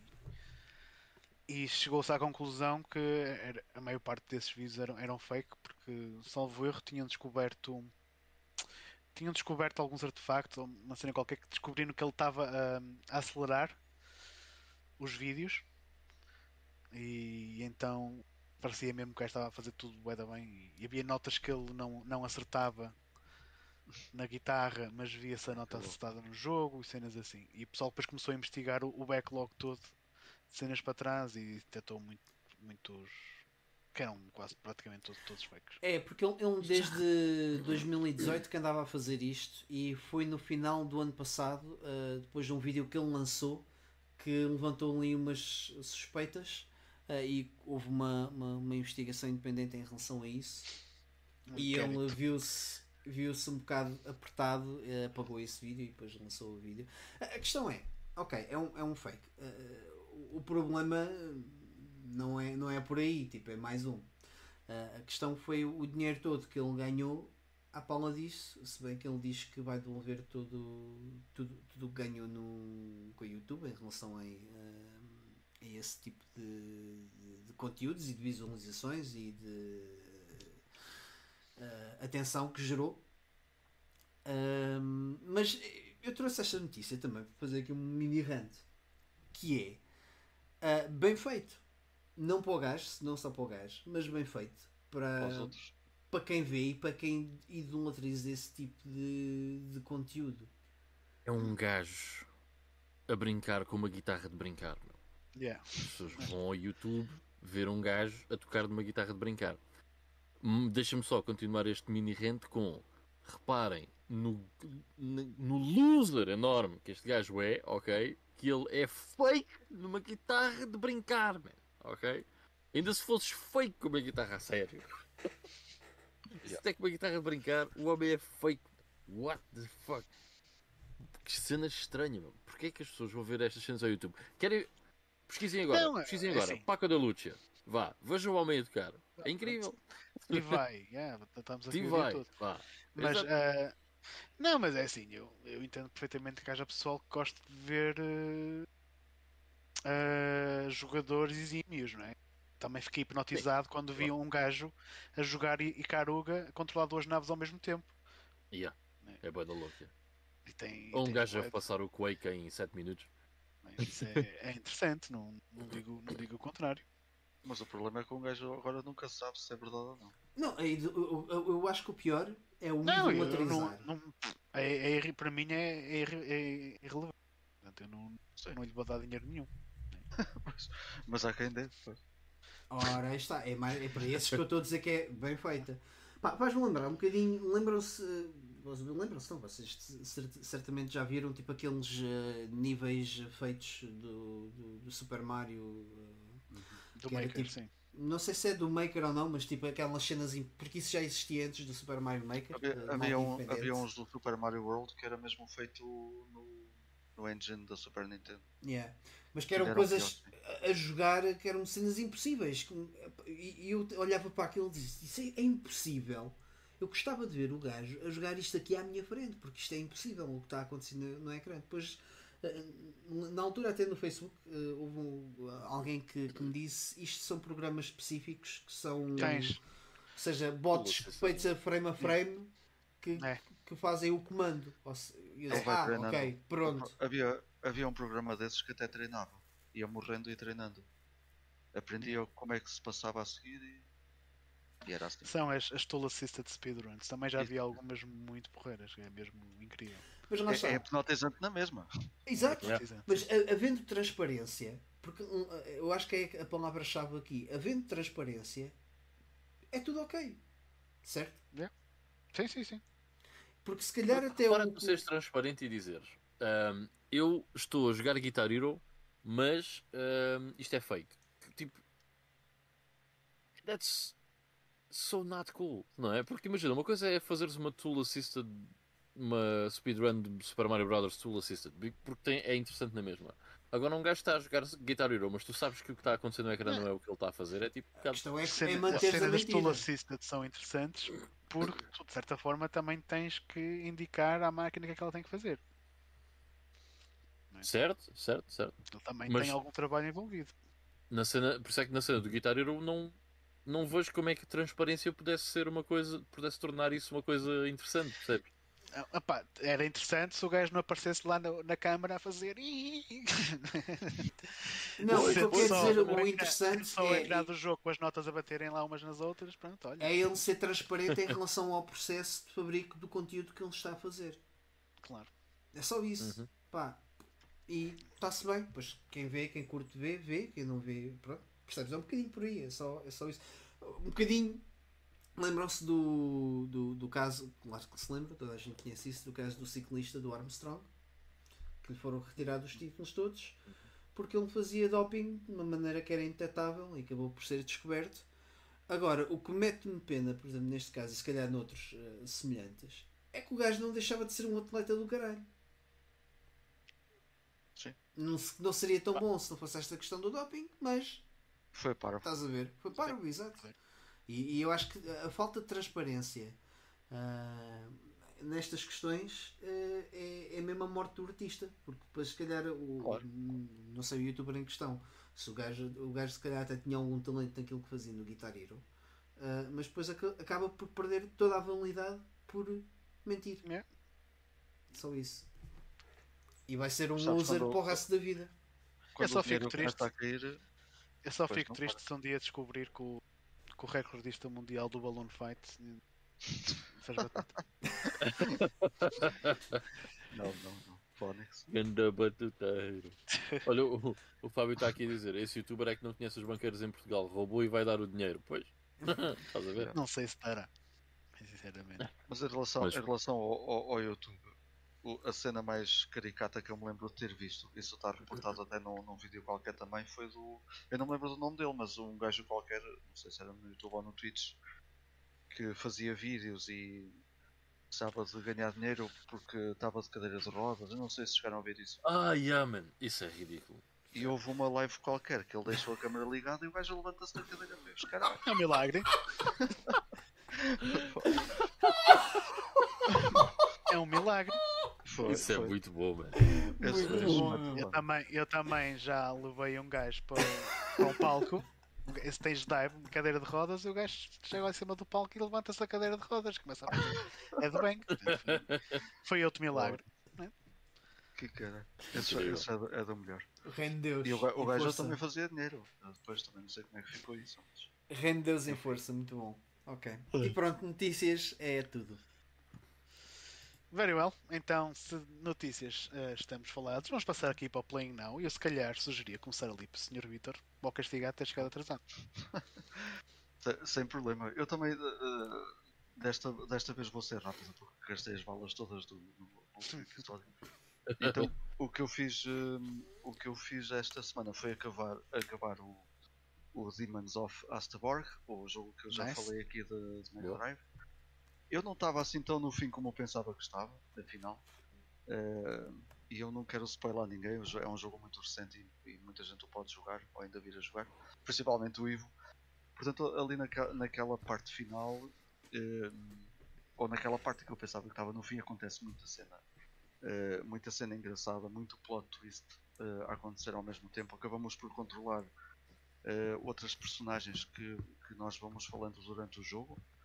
Ehm, e, e ac- acabamos por, ter- por fazer até eh, secções eh, de, nível com, com várias, o que, é, o que é engraçado, umas a ajudar a abrir portas para outras depois passarem. Um, pá, muito fixe. O que eu posso dizer é que o jogo está espetacular do que joguei, do que joguei ultimamente de, de Mega Drive. Este foi se- sem dúvida alguma aquele que me prendeu mais. Eh, houve outros puzzle, puzzle games que me prenderam bastante, mas que puzzle games, não têm fim. Não posso dizer que cheguei ao fim porque nem sequer têm fim. Eu Mas, tenho, né, eu tenho isso em, em, em mente para jogar provavelmente no próximo fim de semana. Que eu vou estar, vou estar solteiro no fim de semana, então vou ligar a Mega Drive no CRT força. e vai ser esse o meu plano. Acho que vais curtir muito. Apesar da- daquelas críticas que até tu me contaste, que foram apontadas pelo Gonçalo, Não. Sim, são mini críticas. Eu, eu acabei por. eh, Pá, não, não sei que crítica é que poderia fazer ao jogo. Acho que o jogo acaba. Houve níveis que me fizeram lembrar do Super Mario, níveis que me fizeram lembrar do Donkey Kong, por exemplo, até. Eh, e depois tu há de perceber porquê. E principalmente um, um- muito perto do fim. Há um castelo. Pá, e aquilo é, é, é tudo. É, é, é Castlevania. eh, sem tirar nem pôr. Os candeeiros de repente, eu nunca, nunca parti nada que tivesse pendurado em árvores. E só naquele castelo os, os candeeiros dá para partir. Eh, pá, tipo, é, é a melhor ode ao, ao retro gaming também. eh, Não, não, por acaso eu reparei que esta semana eles anunciaram mais dois jogos. Anunciaram um Kickstarter para mais dois jogos que vão correr na Mega Drive também. Mais dois jogos no universo do Demons of Afterwork. Um deles vai ser um roguelike para dois jogadores. Ahm, e depois tem outro que vai ser no estilo do, do Demons of Afterwork também.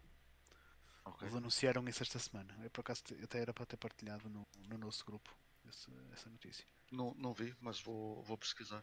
E é um jogo qualquer novo que vai sair que tem música do. Do. Cara, não me lembro do nome dele, do Johnny Retro. Como é que é? O João Mateus? O... o João Mateus, sim, sim. O João Mateus. exato. né? Ele fez a música para um jogo qualquer que vai sair na Mega Drive. Nice. Yeah. Também. Ah, Um abraço vou ao João. tentar eh, pesquisar, espera aí, para deixar a info.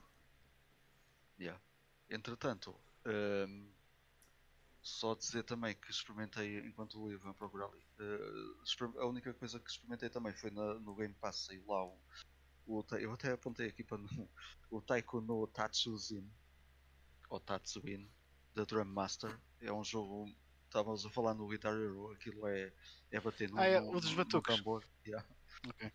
Pá, só que eh, eh, eu achei aquilo engraçado porque está lá muita música que eu conheço, principalmente da, da, da animes e não sei o quê. O gajo, o gajo vai sempre buscar aquela nostalgia. Mas a cena é que se não temos o tambor, aquilo é no A e no B. Eh, tipo, é um bocado estranho. Depois eu, por acaso, fui, fui pesquisar um vídeo ao, ao YouTube do, do, do jogo e eu nem sabia que aquilo é uma máquina arcade que existe Ah. no, no, no Japão. Man, eu Não vi- tem, não tem bué de jogos no Japão, Sim, sim. principalmente para a PS2. Pois, eu pois acabei por descobrir isso, que isto já é uma série muito antiga, eu, não, eu, pá, desconhecia completamente. Eh, e, e um vídeo que dei, que dei logo no, no- no YouTube foi um de Kid, 7 Year Old Kid, eh, King of uh, Tazo não sei o quê. Mano, o, o gajo não falha uma nota, um puto de 7 anos, no modo expert, tipo, até nos botões é, é pá, eu não consegui fazer nada, eu fui experimentar nada. Eh, zero, até tirei, fiz rage kit. E o puto com 7 anos, mano, faz a 100%. Será? Não falha uma nota numa Será- máquina arcade. Será que é mesmo ele que está a fazer? Pá, Foi, vai na volta. Oh, man. Isso pode ser um puto asiático que durante 5 Sim. anos da vida dele não fez mais nada. Não houve aquele puto de 11 são- anos que bateu o recorde de Minesweeper. Pá, Dessa não sabia, mas incrível, o- já. Mas o novo campeão de Tetris eh, só tinha 3 ou 14 anos também. Que ganhou lá o gajo já com 30. Yeah, yeah, yeah, yeah. Epá, Era o gajo que era. 11 anos. Do Tetris não, não era tão novo. Ele já era mais. Quer dizer, Mas, é- o- mas era novo, não era? Era, tinha pai sei bem a 16 anos. Tinha, o que me lembro. Ou Oh, 16, de era 15 para novo. 16 também. Sim, mas era assim, era, era adolescente. eh, Pois. E, e ganhou o gajo. Mas isto já foi para aí uns dois, um ano ou dois. Bem, um gajo agora aqui com a pandemia não sabe muito bem o tempo, quanto tempo é que passou. Pois é. Mas Não, não foi há muito tempo, não. Ahm, epá, o rapaz que bateu o recorde de Minesweeper tem 12 anos e faz, ah, portanto, a, a board mais difícil de Minesweeper, que é o Expert, não sei o quê, em 31 segundos. Bom. E o mais engraçado, ah, a, a board em Easy, muito engraçado, Não, desculpem, em 29 segundos. Ele faz o expert em 29 segundos. E em easy, get ready. Um segundo. um segundo. Não sei como é que é possível. Se calhar encontrou logo, encontrou logo o- o coi- aquilo não há, não há uma casa que tu, tu Nunca, eh, não, a, a primeira que tu calhas nunca é, nunca é uma mina. A primeira que tu tocas nunca é uma mina. Mano, eu, eu já vi o gajo a fazer o, o expert nos 29 segundos. Aí é uma cena boeda estranha, meu. É bem irreal. Eu, eu lembro-me de ter feito o expert pá, em 60 e qualquer coisa e já ter achado um grande feito. Yeah. É incrível. E um puto de 12 anos. para mim Chinês, é- claro. yeah, ele- eles são, Um, são tramados. Eh, Diz-me de informação. O jogo que o, que o João Mateus, o Retro Raider, eh, está a trabalhar é o Affinity, Affinity Sorrow, que é um RPG ehm, de 16 bits, turn-based. E hum, neste momento está no Kickstarter e já bateu hum, o objetivo do, do Kickstarter, Nice. que eram 52 mil dólares. Já vai com 60 mil dólares. So, it's gonna happen. Tudo Nice. muito fixe. Olha, Há os muito jogo novo a sair. Pá. Os meus parabéns ao João, então. Parabéns, João. E olha, ainda bem que vai acontecer. Vamos Yeah, poder nice, ouvir nice. eh, o trabalho dele. Num- num- Num CRT. Exato. é. Mas isso vai sair em algum sistema mesmo? Ou é só para PC? Mega Drive. Mega Drive. Mega Drive? É um jogo de Mega Drive. Eh, o que é fixe. Pá, podem fazer, continuem a fazer jogos de Mega Drive. Yeah. Mas realmente, uh, há bocadinho estávamos a falar da, daquela cena do, do, do Bloodborne. Há jogos que são lançados para a PlayStation ou não? Da mesma forma que são lançados jogos para, para o Game Boy, para a Nintendo e. Acho Eu acho que muito ainda pouco. não é uma cena. Não, não. Mas- Há muito pouco. Há um Porquê? que eu me lembro que. Porquê? Porque é muito mais difícil. ahm, ah, Conseguis os CDs. o uh, poli- Não, o poligonal é muito mais difícil e requer muito mais do que o, os sprites. Acho que é um bocado por aí. hum. Acho que não há tanta procura também. E também não há tanta procura. Sim. Bem, Por também exemplo, não, não havendo oferta. Jogos parece uma grande merda. Né? Quer dizer, que esses jogos. pá, porque, por regra exemplo, geral, a Dreamcast tornou-se um, um sistema tão, tão de culto que tens pá, uma dezena de jogos a sair todos os anos, por exemplo. é quase Sim, tudo sprite é- based. Mas é quase todo sprite based. Sim. sim. É isso que eu ia perguntar. Sim, sim, isso sim. Mas é Aliás, nem sei se algum é um jogo em 3D. Que- Sim, Acho há, que há, acho que há. há, acho que há. E saiu um, Ah, e saiu um recentemente até, que é um shmup. Mas pergunta honesta, Ivan: se, se houvesse este jogo de Bloodborne uh, lançado em formato físico por uh, 40 paus, eras menino para querer comprar isso? Yeah? yeah, sem dúvida. Sem dúvida.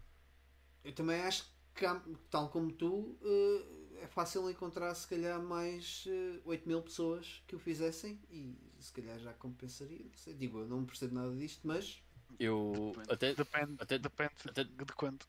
Força, Ivan. Desculpa. Desculpa. Não, eu ia só dizer que eu até eh, não até gostava muito de ver essa cena em, ou seja, esses RPGs sprite based e platformers sprite, sprite based e Metroidvania sprite based em na PlayStation ou da Saturn or something like that. Acho que era bem interessante. A, a- Dreamcast tem, tem vários, mas acho que era bem interessante ver isso nessas, nessas consolas. Em vez de a ser, por exemplo, na Mega Drive ou na, na Super Nintendo, são consolas com muito mais potencial. Pode ser mesmo a dificuldade em, em programar e. Sim. eu, eu diria que Sim, sim. a- a- a- para mim a, resposta hipotética mais, mais lógica é isto não acontece porque não há autorizações para tal acontecer. Não é impossível lançar isto de forma lícita. Porque eu não- até Não, ponto a é que- questão, a questão, a questão do, do Bloodborne é, é mesmo essa, porque se eles, se eles É, querem sim, lançar isso em formato é remake. físico dá dinheiro, aquilo, o projeto morre logo. Yeah. Agora, noutras questões, não acho que seja por questões de autorizações, porque É, é- É é assim que nem tens, é que nem tens projetos a acontecer. Sim. É logo por aí.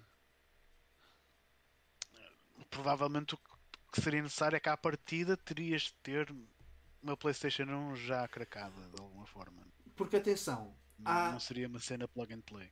Eu não me lembro do nome do autor, eh, mas no, no, no podcast do Entrescast, do Pedro Magalhães, ele há pouco tempo referiu um, um autor que, que tem lançado alguns jogos com este aspecto de PlayStation, mas lá está, tudo para PC.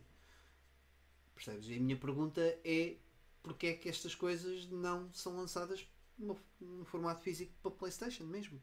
Da mesma forma que esses jogos são lançados de forma física para Mega Drive. O que é, que- Não qual é o processo por trás uh, disso? Não, não, não acredito que seja apenas uma questão de desenvolvimento e ferramentas. uh, diria Eu creio que eu creio que tem a ver com a facilidade de desenvolvimento, mas também com a, a facilidade de meteres o, a- as coisas cá para fora e ganhar dinheiro. Porque, porque se tu meteres isso na. Se calhar é muito mais difícil tu meteres em termos de. Por exemplo, se calhar é mais difícil meteres numa Super Nintendo do que numa Mega Drive. Porque se calhar tens mais probabilidade de ter problemas com a Nintendo do que vais ter com a Sega. Something like that. é, cá, é cá menos também. Hum, Não é por aí. Tiveste, tiveste bastantes lançamentos físicos para, para a Super Nintendo Sim, sim. que Pico- podem não ter tido o tem aval. Não tem, não tem o aval da Nintendo em si, mas tem o aval das, das empresas que desenvolveram os jogos. Sim, vários mesmo. Quem venha a ver isto, mesmo em, em diferido, se souber de alguém que faça este tipo de trabalho de investigação ou que saiba o porquê, é uma questão que eu tenho alguma curiosidade. eh, sei, pode ser deu- mesmo uma questão de procura. Da procura não ser tanta ainda, não sei, como noutros sistemas. Porque eu acho que a, a nível legal, logo que tu não ponhas lá no, no CD a dizer que é official by Sony ou whatever, não vais ter problemas. Se estiveres a criar algo de uma IP nova tua, não acho que não, não vais ter problemas. A, a Pico lançou vários jogos para a Super Nintendo e tem vários à venda aí. Sim, E sim, sim. teve- Acho Ok. que é só uma questão de custos até. Alright. Deve ser muito mais É, fácil. é eh, de tentar investigar Mas é sobre muito isso. mais caro fazeres um cartucho para a Super Nintendo do que. Pois, se calhar a. ROM é mais cara, se calhar. Sem dúvida. Pois. Agora, agora, uma coisa é tu crias um cartucho para a Super Nintendo, metes em qualquer Super Nintendo, aquilo corre. Agora, para tu fazer um CD que te funcione de raiz numa PlayStation, e isso aí já, já, ou, aí já é que poderias ter algum problema. Porque ou, ou pões aquilo, ou tens que cracar a. PlayStation para correr, ou então tens que pôr aquilo de um CD que seja lido numa, numa consola da Sony. Pois. Não, não, não, não entendo mesmo como é que o processo é feito. Eles que falem com o pessoal da Datel, porque eles sempre que fizeram os action replays e não sei o que aquilo fazia sempre boot nas consolas, qualquer que fosse. Portanto, eles têm o segredo. Por aí. Yeah. Pronto, desculpem esta parte, mas é uma cena que eu tenho curiosidade. Nada. É sempre interessante. Eh, eu, eu também, pa- só, só para terminar, pronto, eh, foi só isso. Já falei daquele joguito dos tambores, muito engraçado. Eh, pá, é divertido, pronto. E, e para finalizar, outra coisa que eu tenho, nem sei bem se chama um jogo a isto ou não, mas instalei já há algum tempo, uh, tenho-me esquecido de falar do Pikmin Bloom, que é uma aplicação para telemóvel, uma espécie de companion. Eh, e eu não sei se sabem, mas eu faço caminhadas bastante longas, gosto disso, eh, gosto de andar pela natureza e etc. E, e este, este, a Nintendo lançou o Pikmin Bloom. ehm, baseando aquilo que sabemos do jogo, eh, tudo o que acontece no Pikmin Bloom tem a ver com, com aquilo que nós andamos com os passos.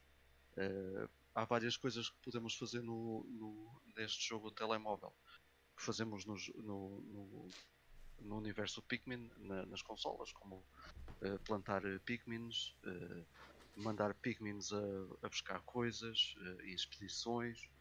Eh, E eles demoram o tempo real que demorarias a pé, não é? Tipo, é uma, é uma cena assim Sim, do género. tem tudo, tem tudo a ver com passos. Yeah. São tipo um Pikmin branco, que é dos mais avançados, são 3 mil passos para nascer. Eh, e- e Não, há o que quer dizer é, se tu mandares o gajo, por exemplo, a Lisboa e depois vir, ele vai-te demorar o tempo que demoraria na vida real se estivesse a andar até Lisboa e depois a Sim, vir, sim. não é? Em, em tempo, ne- nesse caso em horas. Em horas, passos. sim. Sim, sim. Sim. É daqueles joguinhos, eh, sim, que se aquilo diz que demora uma hora, é uma hora real, sim. Yeah, yeah.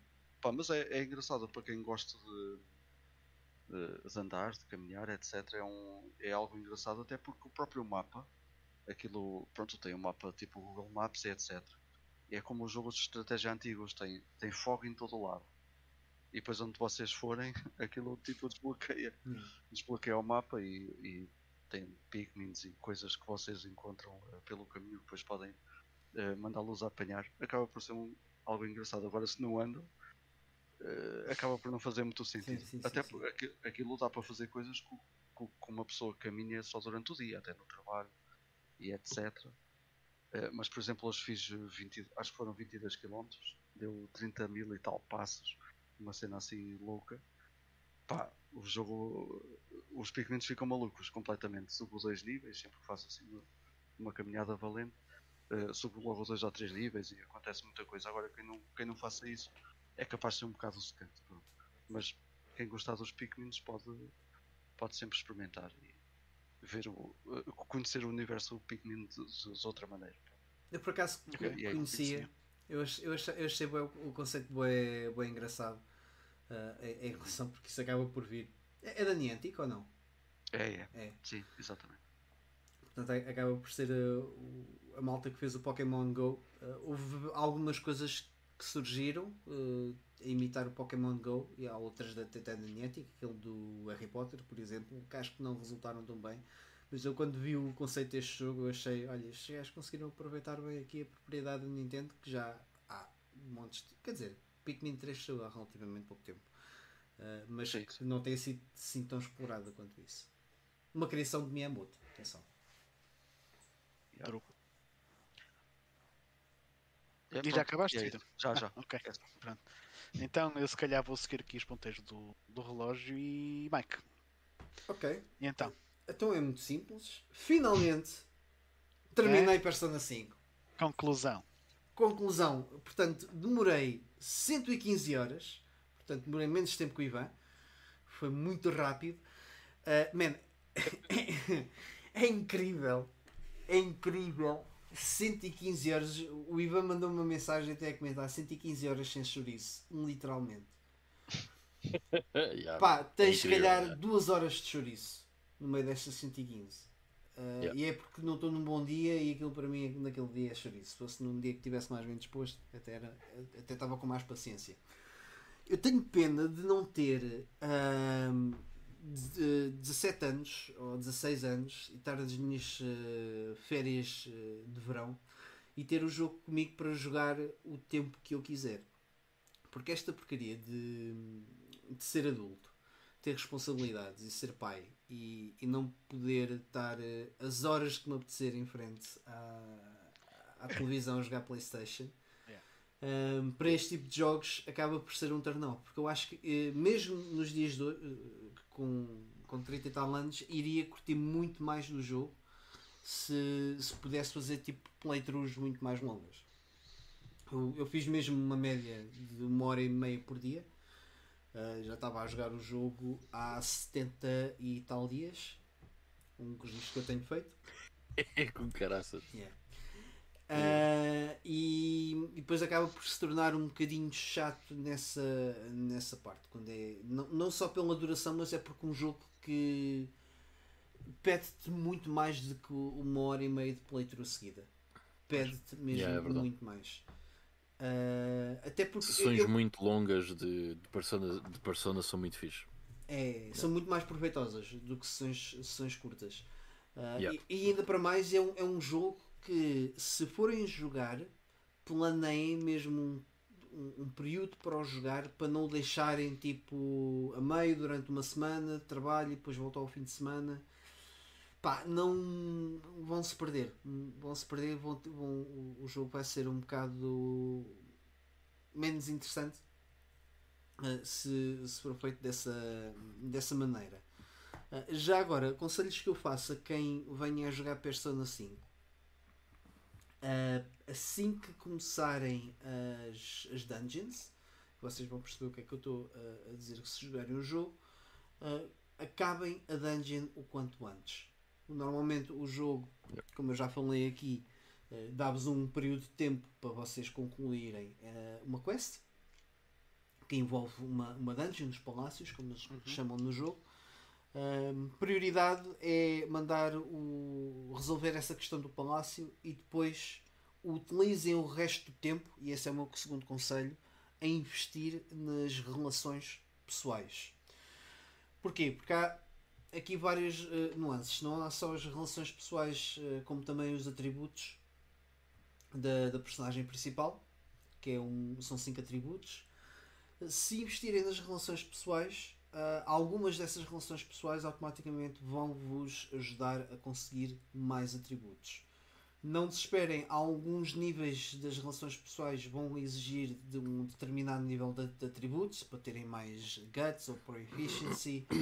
Estava-me a lembrar, por exemplo, numa das personagens que acaba por ir para a vossa parte e vocês, eh, para avançarem no nível de relação, têm que arrombar a, a, a casa onde ele antes morava e para isso precisam ter um nível de proficiency mais alto.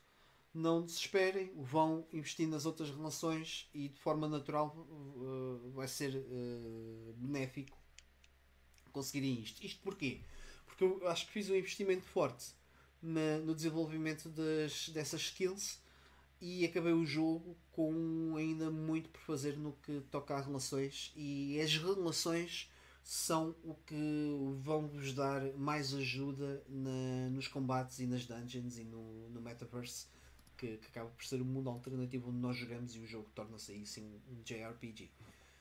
Uh, portanto, é o meu conselho que eu faço: relações, uh, caguem nas skills e, e deem cabo das, um, das dungeons o quanto antes. O terceiro conselho é a determinado ponto do jogo, uh, vocês têm tipo um, uma espécie de dungeon geral, que é a estação de metro de Shibuya, que é o. Acho que chama-se mesmo Metaverse. Um, yeah. E sempre que aparecer uma missão para se fazer no Metaverse, vão lá, porque é uma forma fixe de vocês fazerem grind, é bem divertido.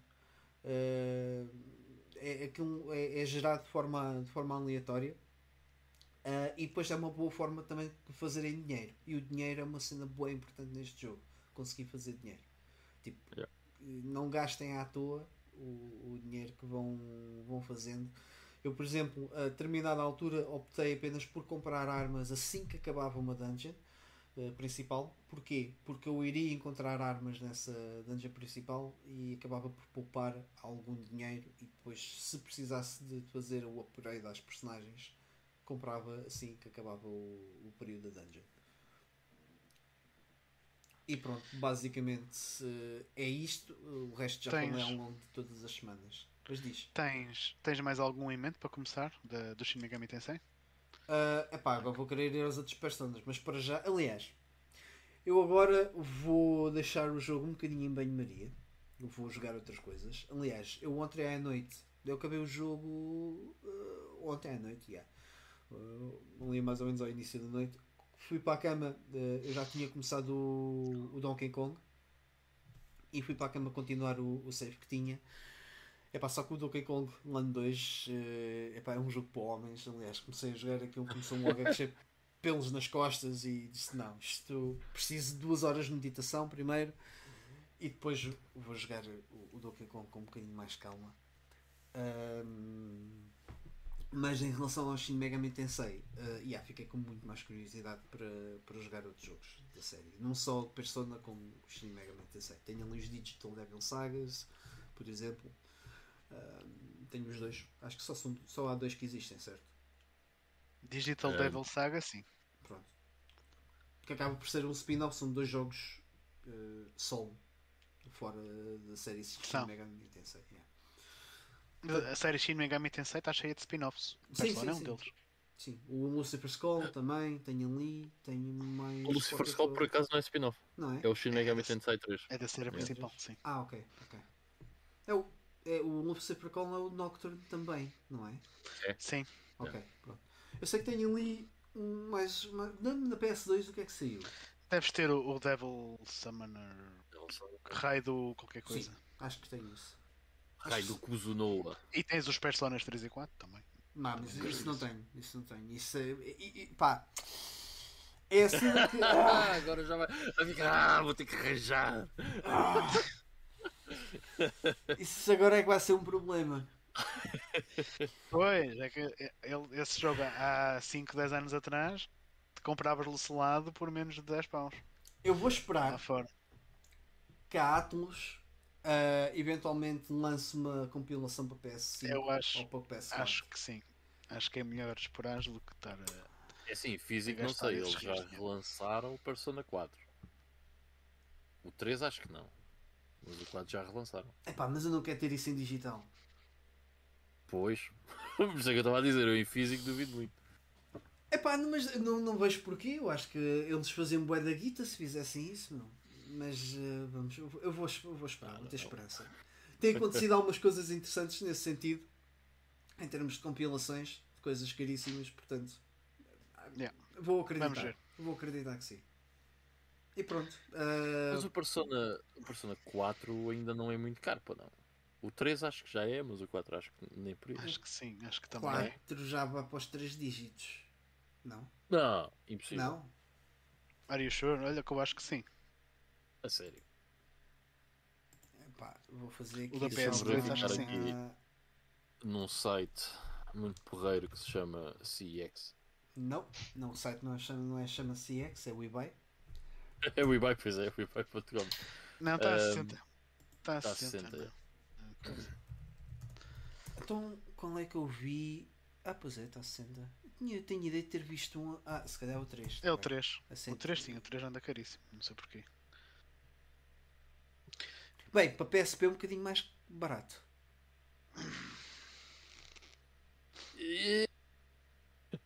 Yeah, Mas é mas assim tu mal? não queres jogar a versão de PSP. Não? Ok. Olha, Não é mau, só que hum, a, a- a principal diferença é que corta uh, praticamente tudo o que é cinematics da, da versão de Ah. PlayStation 2. É, cheio. Yeah. Embora tenha algum conteúdo adicional, uh, essa, essa parte uh, chateia-me faz um bocado. Yeah, até- o fim do- da versão de PSP é muito shallow uh, por, por não, por não ter a cutscene final. Ok. Ok. Já, já acabaste? Como é que tens a mais alguma Não, coisa não, que- não. Opá, já falei muito sobre Persona. Não sei que Tá alguma pergunta que queiram fazer. Não, não sei se no chat Não. também alguém. Não.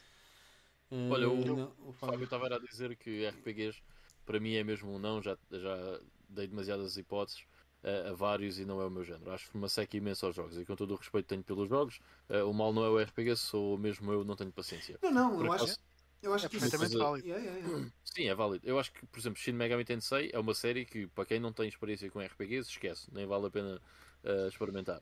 Mas, por exemplo, uh, o Super Mario RPG, daquilo que eu ouço falar, até pe- pela, pelo vosso feedback, é um RPG muito fixe para começar e tendo em É. consideração que, que, que o Fábio até gosta muito de, de Super Mario, podia ser uma boa.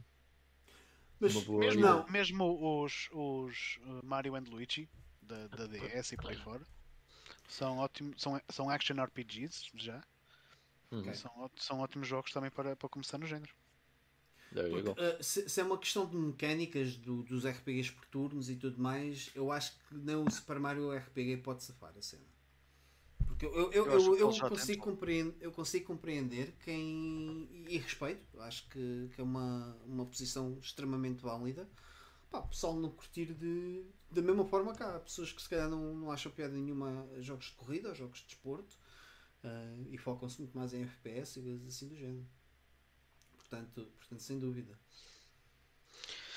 Alright. Então, olha, pela ordem que eu defini, sou eu agora. Portanto, eu também, também vou ser eh, rápido, a menos que vocês querem que eu entre em detalhe em dois jogos de golfe da PC Engine. Hum. Acho que não vale a pena, porque eu, eu, em dezembro comprei assim um lote grandito de jogos de PC Engine do Japão e aquilo era, foi um lote super barato porque a maior parte eram jogos de desporto que lá tinha e dois deles eram de golfe. Portanto, joguei o Jack Nicklaus Greatest 18 Holes of Major Championship Golf. que É basicamente é um simulador. não, yeah. Foi Square Enix que lançou esse jogo. Não, não, foi a Accolade. Ah, título. Isto até está em inglês, o jogo está tudo em inglês. Parecia mesmo título à Square Enix, man. Não, mas isto é, é, é simulador de golfe. Tens de saber que tacos usar, eh, condição do vento e essas cenas todas. E, e sendo simulador, também é um bocado chato na medida em que ele tenta renderizar o, o campo em três dimensões. E então sempre que tu mudas a câmara, tens que esperar tipo 2, 3 segundos até teres o, o cenário completo e conseguires avançar. Acaba por ser um, um, bocado, um bocadito chato nesse aspecto. Já uma E vez depois jogaste joguei o... Desculpa, já uma vez jogaste o Everybody's Golf? Ou não? Ah, não. Não, não cheguei a jogar. Ok, Não sei o para PC Engine, não joguei. ok. Nem para a Mega Drive, portanto não, não joguei. Mas joguei aqui o Gunbare Golf Boys. Tem outro jogo de golfe, perspectiva vista de cima. Acaba por ser um bocadinho mais divertido porque não tens aquelas quebras constantes. Mas é um jogo de golfe, portanto eu joguei tipo uma horita cada um. E está feito. Ah, Mega Drive, joguei o Desert Demolition, por acaso até, até achei piada. É um, é um jogo de plataformas de- das personagens do Looney Tunes, pronto, e podes jogar tanto como o Coyote ou como o Roadrunner. Ahm, e o objetivo, os níveis são praticamente iguais e o objetivo é tu chegares ao fim do nível.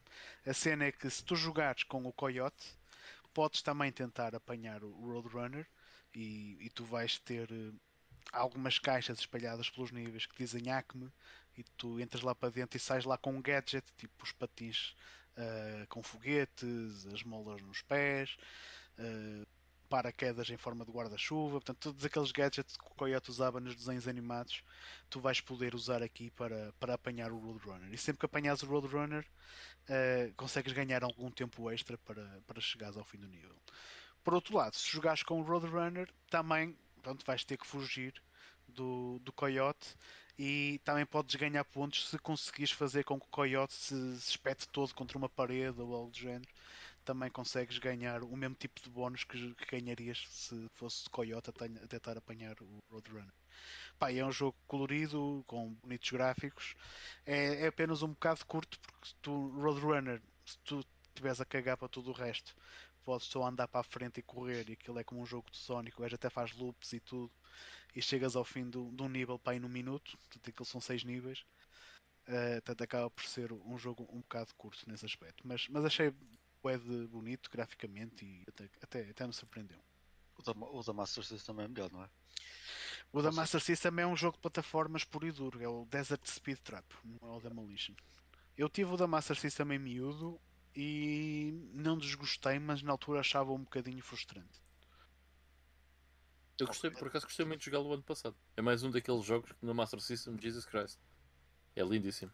Um Sim, sistema de 8 bits. Também era, era um jogo bonito, sim. Também já é um jogo um bocado tardio, tipo 92, 3, 4. É o E3 ou o E4. Este, é- este é de 95. Este já é um dos, dos jogos mais tardios também da, da Mega Drive. E nota-se. Lembra-se como é que se chamava Yeah. em português? Roadrunner? O Papa Léguas, espera aí. Que é Papa a tradução Lego. brasileira. É, o Papa Lego. Era, era de, das, dos- das animações da Looney Tunes. O Animaniacs e o, e o Papa Legos eram os meus favoritos. Curti. Ainda hoje gosto. Gosto imenso. Animaniacs era The Pinky and the Brain. Yeah. Yeah. Eu gostava desses cães. E and the Brain. Tinha Yeah. várias coisas. Tinhas vários. One is eh, a genius, yeah. the other's insane. The Pinky and the Brain. Pronto, vou ter que sacar isto para ver outra vez. Ok, obrigado. Ahm, mas pronto, depois, na semana passada, eu tinha falado no Battlefield Hardline e tinha dito: se eu falar agora do Battlefield Hardline, vou dizer boé da mão. Ah, e acabei ontem o Battlefield Hardline e isto não se devia se chamar Battlefield. Se isto não se chamasse Battlefield, eu até, até dizia que era um jogo fixe. E é um jogo fixe. Portanto, é um FPS, só que tu és um polícia. Pronto. Eh, E, o foco tu é, é do polícia que vai lutar contra o tráfico de droga em Miami. E isto parece tipo uma, cena- uma série mesmo Miami Vice, porque tens o, o, polícia e o companheiro, e cada nível é como se fosse um episódio. E quando, quando acabas um- um- uma missão, gajo, next episode, não sei o quê, scenes from the next episode. E quando recomeças o jogo, scenes from the previous episode. Portanto, isto é mostrado muito como se fosse um programa de televisão. Pronto, e, e a cena tu seres um polícia, tu nos Battlefields anteriores, sempre que matavas alguém, ganhavas XP. Aqui não. Aqui só ganhas XP se tu neutralizares alguém, se tu prenderes alguém ou se mandares-lhe com um taser e basicamente não matares o gajo. E então o jogo tem uma perspectiva muito mais de furtividade, tens de infiltrar em armazéns ou mansões cheias de, de bandidos e tens, tu tens acesso a um scanner, consegues fazer tagging dos bandidos todos, eles ficam visíveis no mapa. Os, os alarmes, podes sabotar alarmes também. Uh, e quando depois tem aquelas cenas a Metal Gear, tipo, matas um gajo ou, ou deixas o, um gajo inconsciente, ele fica-te lá no meio de uma, rota de uma patrulha. Quando chegar o seguinte, ele vai chamar a atenção dos outros, depois ficam todos em alerta a ver o que é que se passa. Portanto, tem muito aquela cena de, de, de stealth. E eu, quando comecei isto, foi assim um choque grande, não estava nada à espera.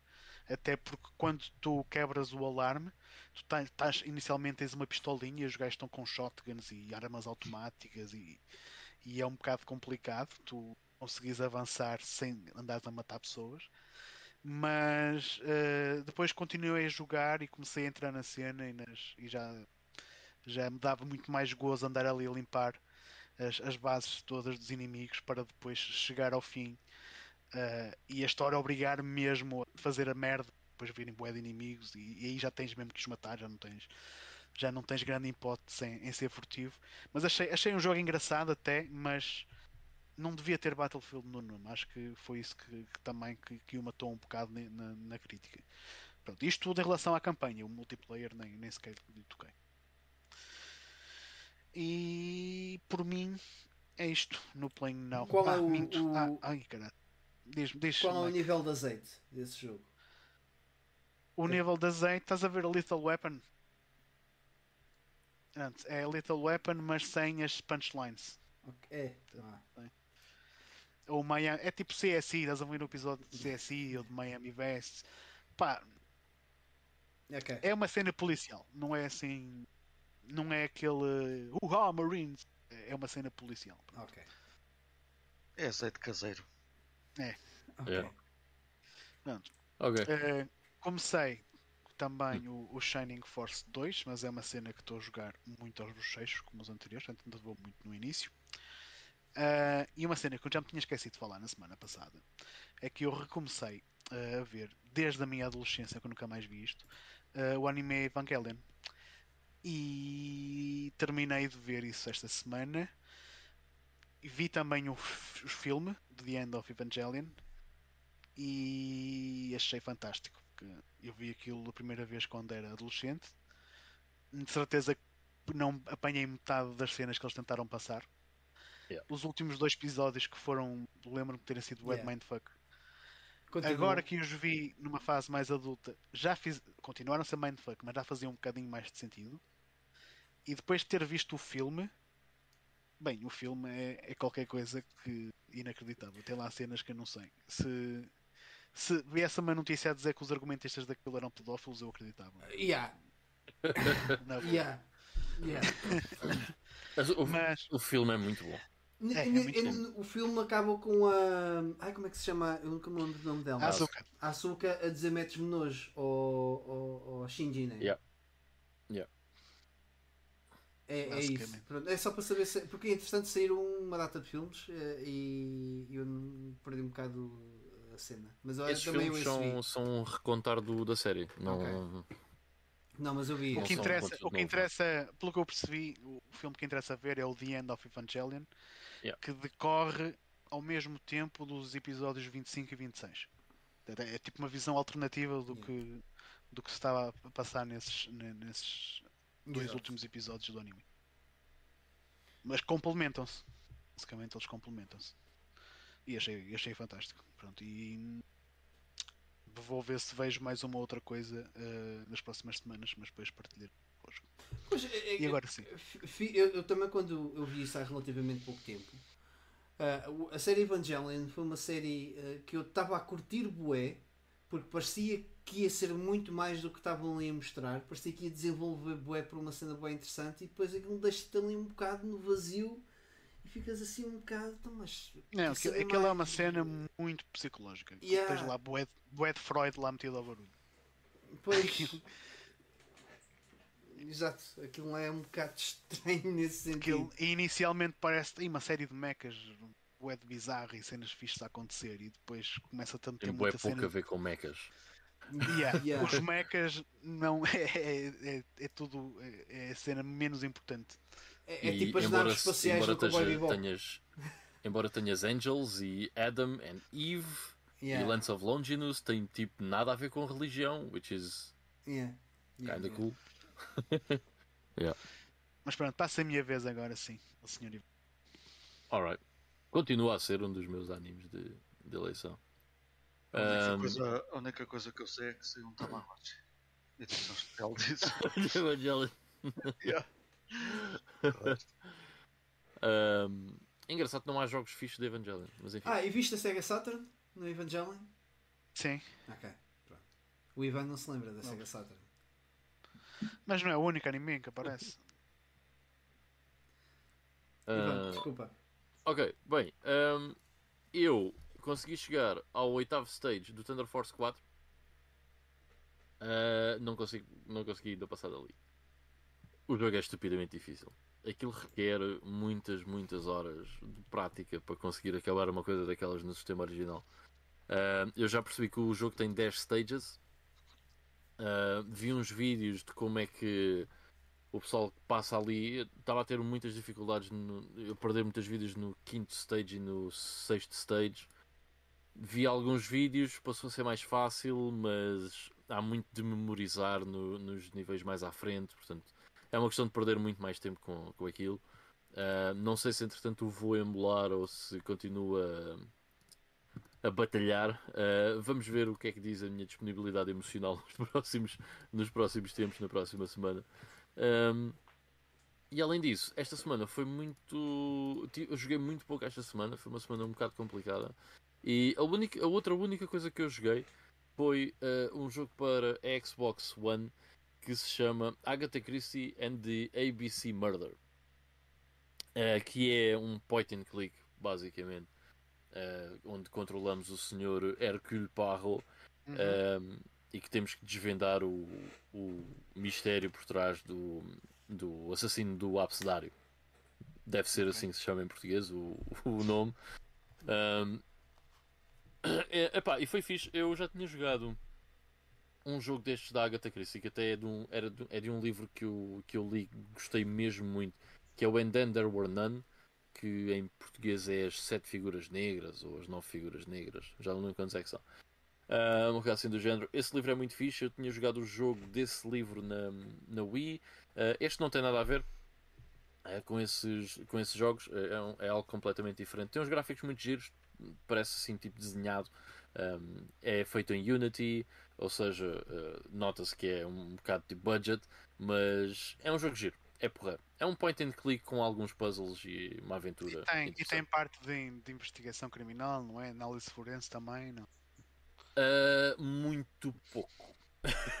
Tem algumas coisas do estilo. uh, nós, de cada vez que vamos uh, investigando, imagina, investigas um cenário e depois, no fim, uh, há uma espécie de mini puzzle que é as deduções que tu tiras sobre o que aconteceu naquele cenário. Vá. Ok, Ok. pronto. Mas não é nada do outro mundo. Se tu gostaste, eh, recomendo que jogues os jogos da, da saga Sherlock Holmes. Eles também são assim meio Yeah. budget, principalmente os primeiros. Os primeiros jogos são completamente budget title, porque aquilo era- eram, feito, eram feitos por La Frogwares, que é tipo um estúdio ucraniano ou algo do género. E eles sempre, quando os primeiros jogos, eu lembro-me que eles queriam, fizeram sempre aquilo graficamente fraco, que era para poder correr nos, nos- no- na maior parte de PCs possível. Mas a partir da, da Xbox 360 para a frente, eles começaram a investir um bocadinho mais na apresentação dos jogos. Ah, e são jogos também de aventura gráfica, point and click, alguns que são na primeira pessoa são um bocadinho mais de ação, mas ah, tens muito também de análise forense, interrogar testemunhas. Eu por acaso tenho muita curiosidade com esses jogos. Uh, eu acho que o primeiro que eu tenho é o Awakening. Ou The Awakening or something like that. Que é um, um que só saiu para PC. Uhum. Um, e depois, Eu acho que esse é o, eu acho que esse é o que tem assim um mito de Cthulhu lá pelo meio. É, yeah, é esse. É. Isso é, É. engraçado. O que eu tenho mais curiosidade em jogar por acaso até tenho aqui. Até Está aqui nesta, nesta, nesta estante, que é o versus Jack the Ripper. Yeah, é Este deve ser muito Esse- fixe. Também tenho a, é a versão porque Xbox. vais, vais fazer autópsias aos, aos cadáveres das vítimas. E são, e são das, das vítimas reais, portanto, a disposição, como- onde elas, onde, ela, onde as vítimas foram assassinadas, como foram assassinadas, está tudo recriado no, aí no jogo. Fiz, fiz. Ahm, Foi por este jogo que me despertou a atenção essa série do, do Sherlock Holmes. Um, e entretanto, eu, eu penso que eu andei a ver eh, aqui há uns tempos eh, a série toda e acho que este, a seguir a este é o Testament of Sherlock Holmes, depois é o Crimes and Punishment, depois é o, o, Devil's. Testament, o Testament of Sherlock Holmes já é dos primeiros que começam a ter mais atenção ao detalhe, porque esse, o Testament, salvo erro, já sai na Xbox. E a partir daí também, eles O começaram. versus Jack the Ripper também. Ah, sim, mas eu acho que esse ainda usa uma engine antiga. Partir do, do Ok. Testament of Sherlock Holmes já começam a usar Unreal Engines e cenas assim, já começam a ser graficamente mais bonitos. E são Fixe. jogos que também têm, têm sempre muito bom voice acting, na minha opinião. Ah, e depois tem essa cena, da cena da dedução, com base nas pistas todas e testemunhos que tens, começas a deduzir quem é que é o culpado. Yeah. Pá, são que jogos que esses- eu por acaso me despertaram a atenção aqui há uns tempos e que entretanto arranjei-os para, para um dia jogar, ainda não o fiz, mas hei de, hei de o fazer, hei de lá chegar. Alright, Uh, É yeah, e é isso, não, não, yeah, não joguei mesmo mais nada. ok. That was short. Ora, então, não sei, al- al- alguém quer acrescentar mais alguma coisa? Uh, sim, tinha aqui uma cena para o, para o Back in the Day. Um, porque é dia 7 de Fevereiro, não é? Agora já é. Uhum. Sim. Agora já é. Pronto, há 34 anos, no dia 7 de Fevereiro, pelas 11h25, um dos apresentadores deste podcast veio ao mundo. Exato. É isso. E o apresentador chama-se Mike Silva. Parabéns, caralho! Ah! Parabéns, Mike. hein? Pronto, era só isso. Tu Estavas mortinho, pá. Não, não, por acaso olhei, olhei assim de repente, olha meia-noite e tal. Parabéns a mim. E pronto, assim encerramos Já? da melhor maneira um GameStop. Não, não é da melhor maneira porque não há bolo. Tá Vai mal. ver, vai ver. É. Ok, pronto. Então se vamos encerrar, encerramos e pronto. Resta-me agradecer a todos que ouviram e toda a gente que nos deixou o like.